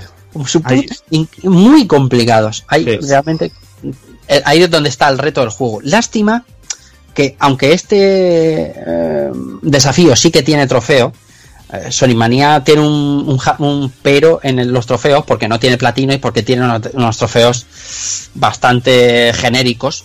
Mm. Pero, pero qué guay, 32 fases de bolas azules y qué difícil. Yo me pongo en la piel de a los que no se le dé bien. A mí se me da relativamente bien, No, a mí no. prácticamente, prácticamente, pero el que no se le da bien tiene que haber un- un- una frustración importantísima. Sí. No, es que te tienes que mentalizar, tío. Te tienes que mentalizar y pillarle el truco, tío. Y yo llevo 29 de las 32. Joder, Sí, sí. madre mía. Con la, también juego con mi mujer, a mi mujer se le da muy bien también. Yo llevo 28, llevo una menos que Evil. Bueno, yo tengo las 32, pero cuatro de ellas son de plata. Hmm. Ah, bueno, yo, te- yo tengo 29 de plata, o sea que no tengo de oro. Ah, no, yo tengo 28 de oro.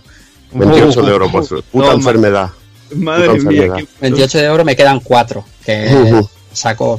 Bueno, el- el- la diferencia entre el plata y el oro es, puedes coger todas las bolas azules y entonces te pasas el bonus, pero tienes la moneda de plata si no has cogido todos los anillos, Todos los anillos. ahí todas está. las bolas que puedes convertir Hacer un en anillos. perfecto.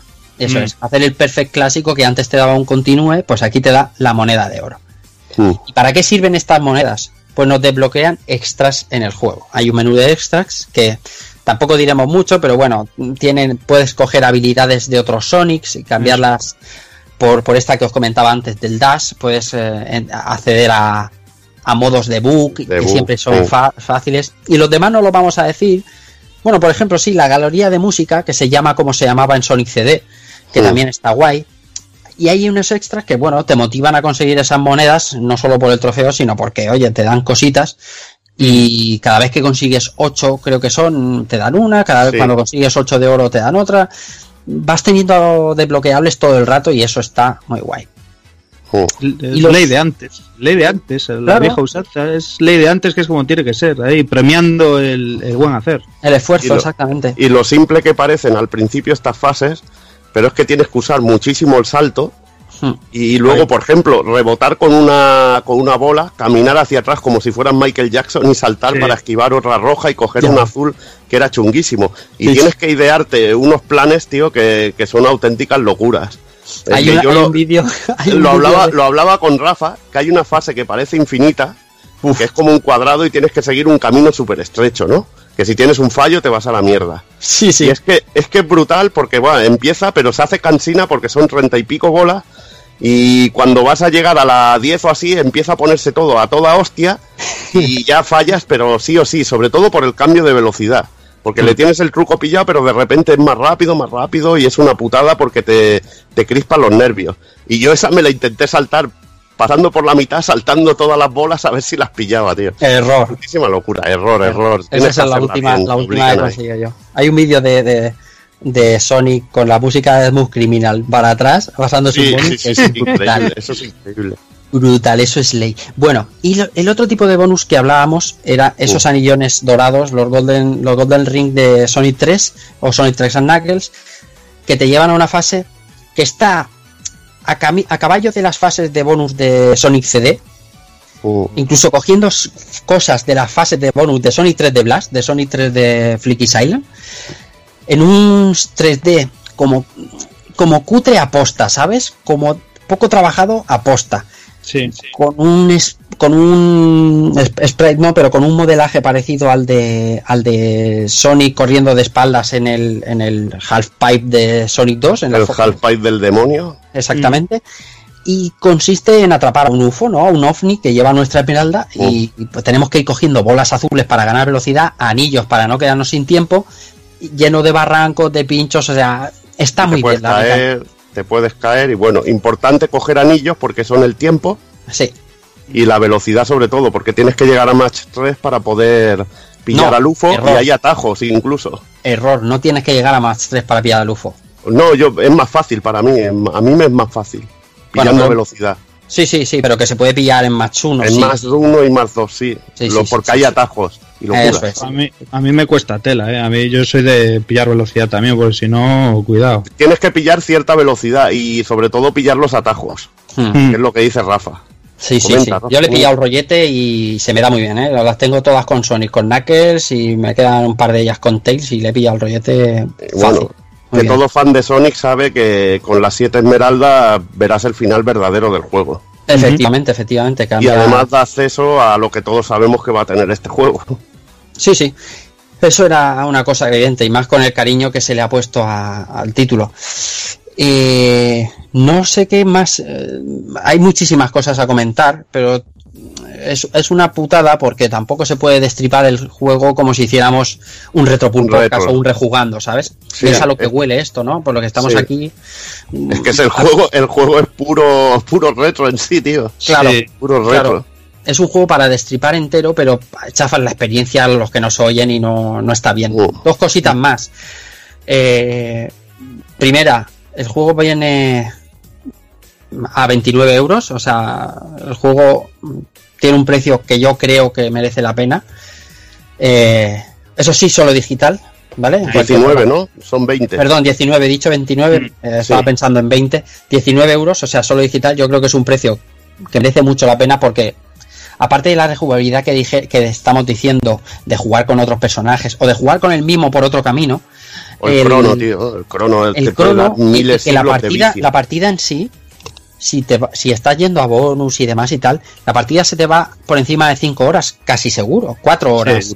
Sí, sí, segurísimo. Entonces, entonces, un juego de 19 euros que te va a dar, a mí ya me ha dado por encima de 30 horas seguro, pero Uh, que, que te va a dar un mínimo de 10 horas de divertimento y, y que huele tan a clásico y, y, no sé, me parece un precio excepcional. O sea, a lo mejor este juego sale a 40 euros y digo, mm, no sé, ¿sabes? Pero es que aquí Sega, eh, pues mira, Sí. ha hecho las cosas bien y ha sacado un precio eh, muy, muy, Sí, muy acorde. Muy acorde. Y yo no sé, las ventas no las sabremos porque el tema, eh, como está dividido entre Steam y demás, pero, pero yo creo que el juego ha ido bien en ventas, lo cual me esperanza a que, aunque no exploten demasiado la fórmula, porque tampoco es plan de tener aquí Sonic manías cada dos años, Mm. sí que anima a que, a que esto gusta, ¿no? Y que hay que hacer cosas, y que hay que hacer cosas Sin bien, duda. bien, bien. Ya no sé cómo va a salir Sonic Forces, pero lo que está claro es que hacía muchísimo tiempo que aunque el Sonic Team haya sacado juegos buenos, eh, la franquicia Sonic no tenía estos estos eh, estos grados de calidad. Sí, a la sí, altura, sí, claro. sí. Y expectación y sobre todo aprobación de, de crítica y público, tío. Sí, sí. De todas formas, eh, yo quiero hacer aquí un inciso ahora que saques el tema de la edición y demás. Sí, ahí iba yo. Y- sí. Y es el doble rasero, que, que sí, que, que está, que está muy bien el temario de, de que valga, pues esto, 20 euritos y tal. Eh, algo menos si hacíamos por ahí una trama que, que yo y Evil, por ejemplo, aprovechamos, ¿no? Con store rusa y demás a través de Switch y tal, que te quedaba algo más barato. Y, joder, pues mira, qué mejor manera. Yo, de hecho, lo tengo en Play 4 y lo tengo en, en Switch.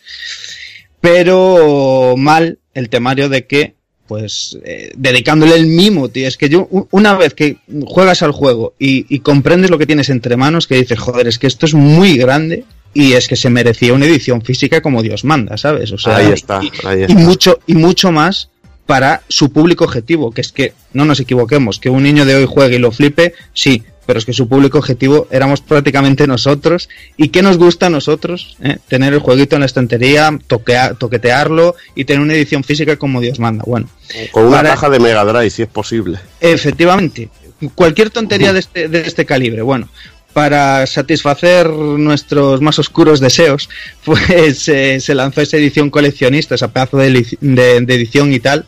Con el mejor Eh, anuncio de la historia, ¿eh? No lo te olvides. Eh, por Sí. cierto, eh, el anuncio ya es cojonudo, es el verdad. mejor de anuncio de la historia. Sí, señor, sí, señor. Y, y bueno, una polémica de la leche, pues porque esa edición, ni siquiera esa edición traía el juego físico y demás, te venía en un papel, bueno, lo de siempre, ¿no? Edición que moríamos todos de amor, yo el primero, y eso que no me considero, no, no- me considero yo mismo un ceguero de la reputa leche, pero es que joder, la, la figura apuntaba mil maneras bonitas, trope mil detalles chulos como ese cartucho de Mega Drive que lo abres, que dentro tiene un anillo y demás. Bueno, tú dices, joder, mm, pues sí, pues lo merece, ¿no? Y hay que apoyar estas movidas. No quiero, o sea, quiero decir que se entienda claro, no apoyar el comprar algo que me están vendiendo por 90 pavos esta figurita, que es lo que estás comprando, y no te trae juego físico. Mm, ninguno de los que lo compramos yo creo que somos gilipollas. Todos sabemos que compramos una figura, todos sabemos que compramos nostalgia, como quien dice. Pero, eh, por Dios, o sea, qué drama de jodida figura es esa. O sea, qué puta broma Sega por el amor de Dios. ¿eh? O sea, Eh, lo, lo jodido, sabes, que, lo, que valía 20 o 30 euros menos, tío. Sí, claro, porque me- el cambio, el cambio nos, era 69 El cambio- dólares. y el cambio lo hicieron a lo bestia. Claro. Es que cuidado, salvaje. o sea, De hecho, sí. yo creo y estoy convencido de que la edición se iba a sacar solo en Estados Unidos. Que os acordáis que la reservamos. Sí, sí, la sí. reservamos. Y fue unas semanas después cuando Le vieron- Claro, Amazon España, o sea, Amazon Gran Bretaña primero y luego Amazon España fue cuando la publicitaron y lo vendieron aquí a 89 pavazos Como unos campeones. Sí, sí, con sus cojones toreros. Y de todas formas, que lo hablábamos eh, antes eh, con Jordi también, que es eso, o sea, mm, a mí me cuadró justo una semana que me fui fuera de casa, me fui de vacaciones y tal, y, y yo veía, chaval, las redes sociales infestadas, macho, de mensajes, la gente maldiciendo, que le llegaban eh, eh, las cajas súper maltratadas, todas rotas, mm, figuras eh, sin nariz, que lo hablábamos antes, o sea, fatal, fatal, fatal y eh, ese desastre de distribución ya no sabemos si por parte de Amazon o por parte de quién, eh, ese maltrato que al fin y al cabo lo que quieres tener es la caja bien, coño, que es que eh, la estás pagando, ¿no? Al fin y al cabo. Yo cuando vuelvo de vacaciones llego a casa y, y, bueno, pues ilusionado la cojo y tal y gracias a Dios mi caja estaba como Dios manda, ¿no? Estaba perfecta, pero es que coño, me encuentro el, jue- el, el- el juego, digo, la figura y, y la calidad brillaba por su ausencia, así como lo saqué de la caja, la volví a meter y de vuelta porque vamos, o sea... por describirla perdón, por describirla un poquito viene un Sonic de 30 centímetros en un plástico brillante bastante débil Puto. aunque está muy bien pintada y está bien pero el, plástico es como plastiquete sobre una Mega Drive de un plástico lamentable Sí. dan- dantesco, lamentable, eh, es de Eh, puta coño, o sea, pero parecen las Sega, palas, ¿eh? las palas del chino, Sí. joder, de ir a la playa, a hacer Pero castillos lo de- enciende, lo enciendes y dice Sega, Lo que también la pila Sega. no viene. Hijos de la puta. pila no viene tío qué gitaneros mira. Y la no Ni, viene ni con- ni los cables conectados para el LED. que ya está, es que ya está rompiendo el corazón y la magia, o sea, es que no os dais cuenta, ¿sabes? O sea, tú vas enfermado por darle a a la Mega Drive y que diga Sega y ya rompe la magia, o sea, no puede ser. Y lo único que haces es echarte a llorar, como me eché yo a llorar, y enfadarme y que me devuelvan mi puto dinero. pero hasta llevaba- la caja llevaba hasta la un caja chip. finita, ¿eh? Llevaba un chip Yamaha ahí dentro para emular lo de la voz de Sega, que era pura, pura, pura. Ahí, ahí. ahí está, ahí está. Era pura, pura. Y joder, eh, joder, yo, yo te entiendo, Dani. Yo lo que pasa es que soy demasiado friki de Sonic. Mm. Tengo prácticamente todo lo que pueda existir de Sonic y yo debo tenerla, ¿sabes? Eh, eh, Mm. Es que yo qué sé. Es mi juego de, de cuando de, de la primera consola que tuve y debo Sí, tenerlo. sí, claro. Y- pero, pero te entiendo tu punto de vista, porque el plástico Sí, sí. del Sonic ese, pues no es de primera calidad. Lo que pasa No es el tamaño impone. El tamaño El sí que tamaño, impone. Claro, y el es cartucho que- es amor puro.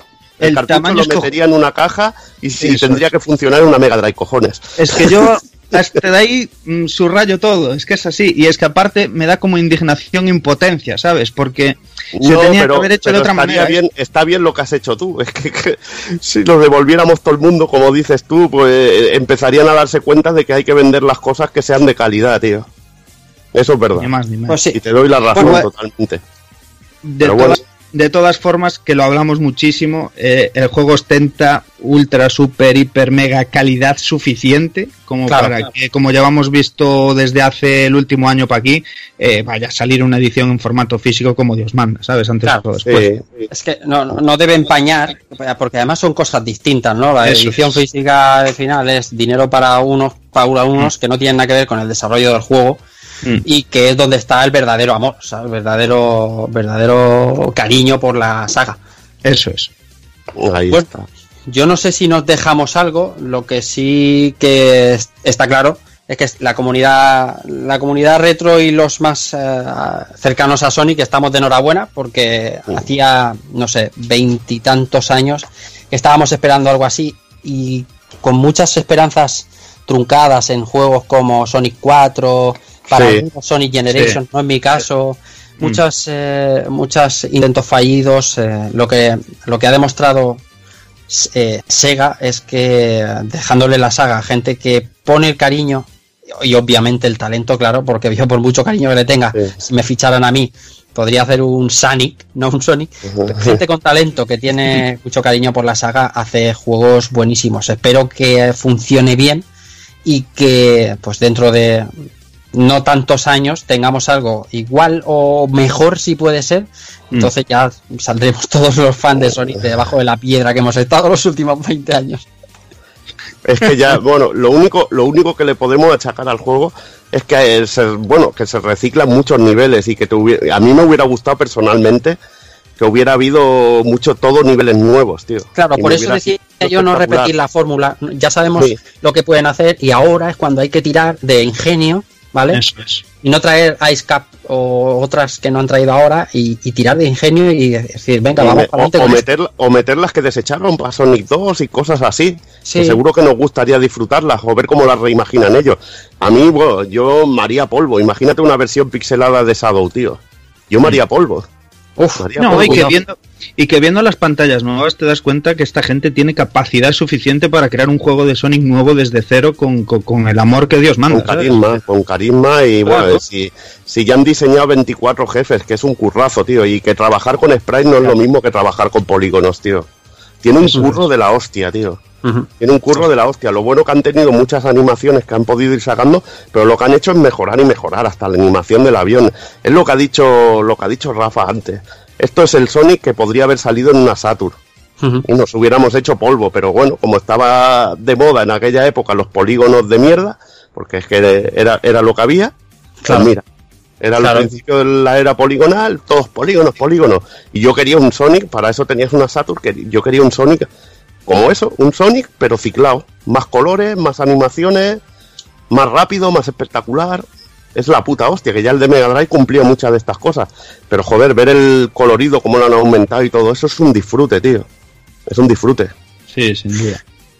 Pues nada, esto es el análisis de Sonic Manía. Para mí, un imprescindible, como decía, para todo el amante del retro. Y, y eso, esperando a que, a que gente que no pudo disfrutar, como nosotros, de los Sonic de 16 bits, ahora le eche el guante y disfrute como disfrutábamos nosotros, eh, descubriendo aquellos juegos con tanto Uh. colorido.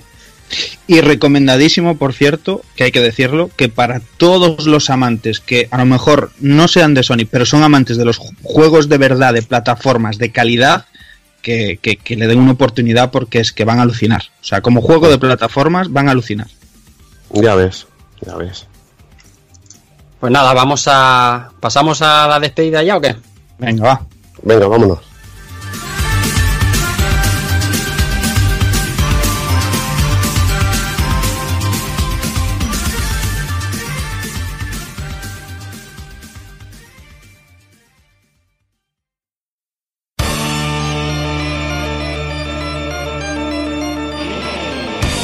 Y recuerda, si no te mola ser un calamar y quieres estar bien informado, pásate por el blog pulpofrito.com. También puedes seguirnos en Twitter y Facebook.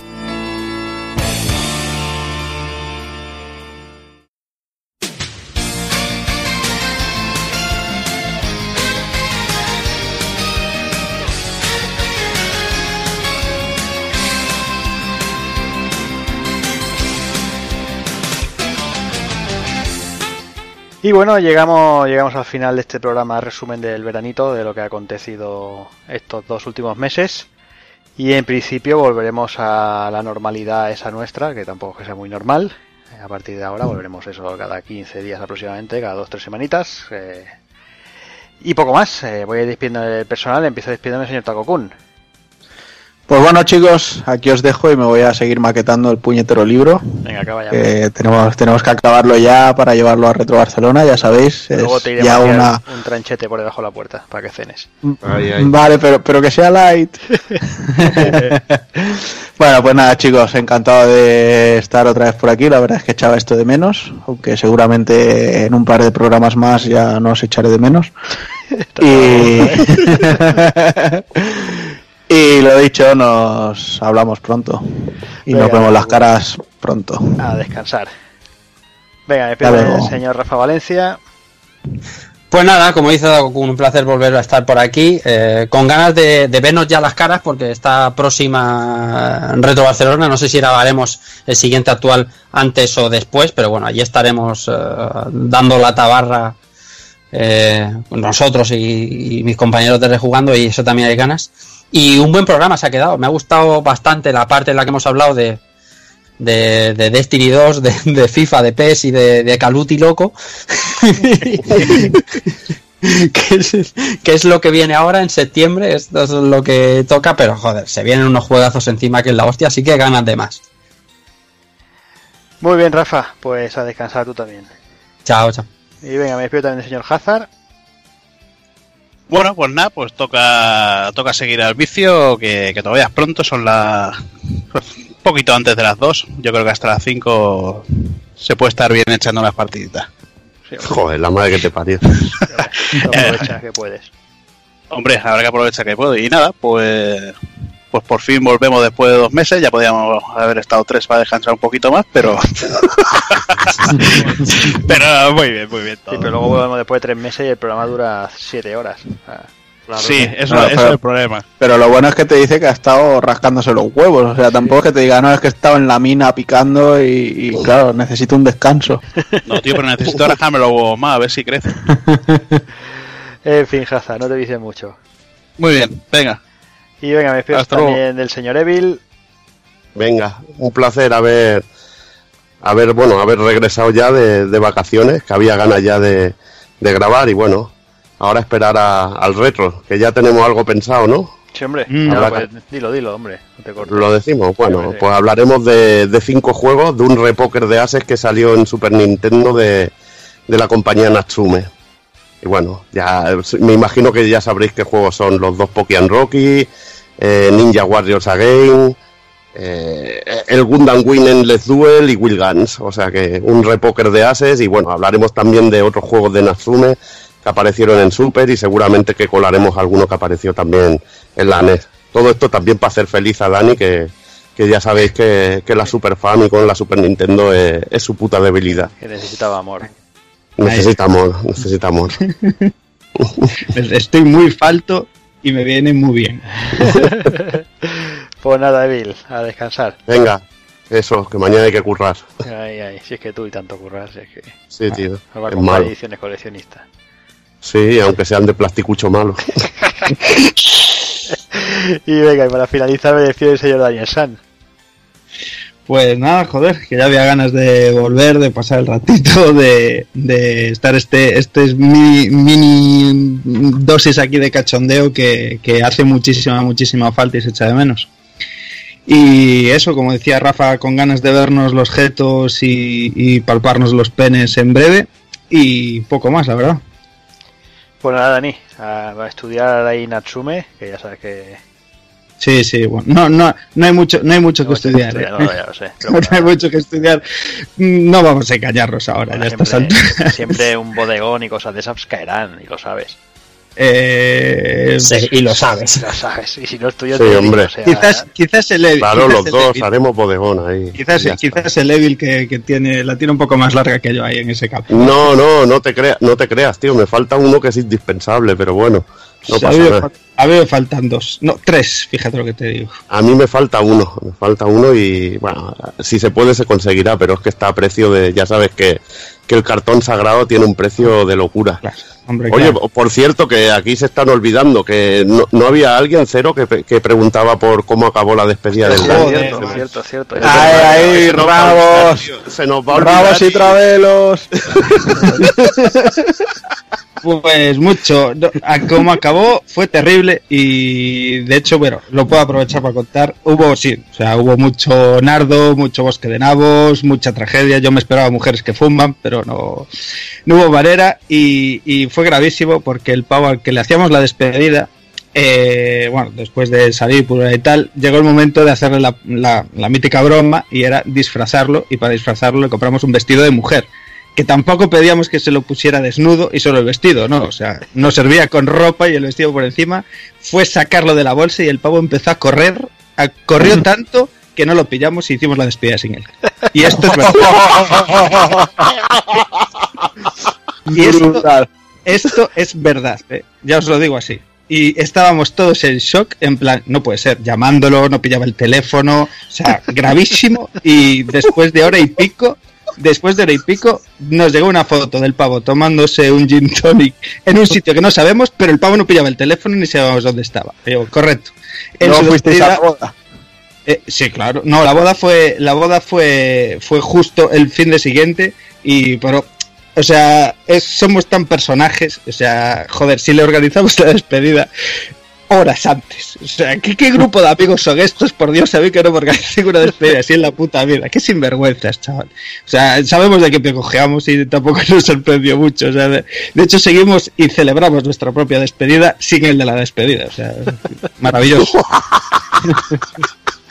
De hecho, Brutal, tío, brutal. Yo, yo tengo una duda, Dani. Cuando Dime. te subiste a la barra de striptease en tanga, ¿cuántos, bille- cuántos billetes te pusieron?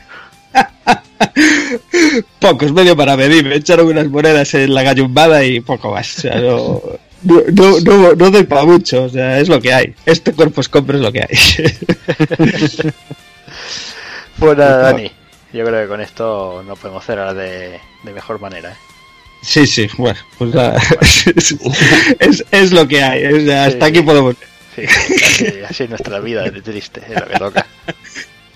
Muy bien. En fin, Dani, a descansar y hablamos en breve. Venga, besos y abrazos. Y bueno, como siempre, solo me queda despedirnos de todos vosotros. Eh, lo que hemos dicho, de aquí un par de semanas aproximadamente, volvemos con ese especial de Natsume eh, en Super Famicom y, y poco más. Eh, nos veremos también por ahí por Retro Barcelona, dentro de la Barcelona Games World. Y esperamos que lleguen los libros y todas esas cositas que, que- que lleguen a buen puerto. Y nada más, así que como siempre, despedirnos de todos vosotros. Así que señoras, señores, niños y niñas, portaros bien, ser buenos. Y un saludo a todos.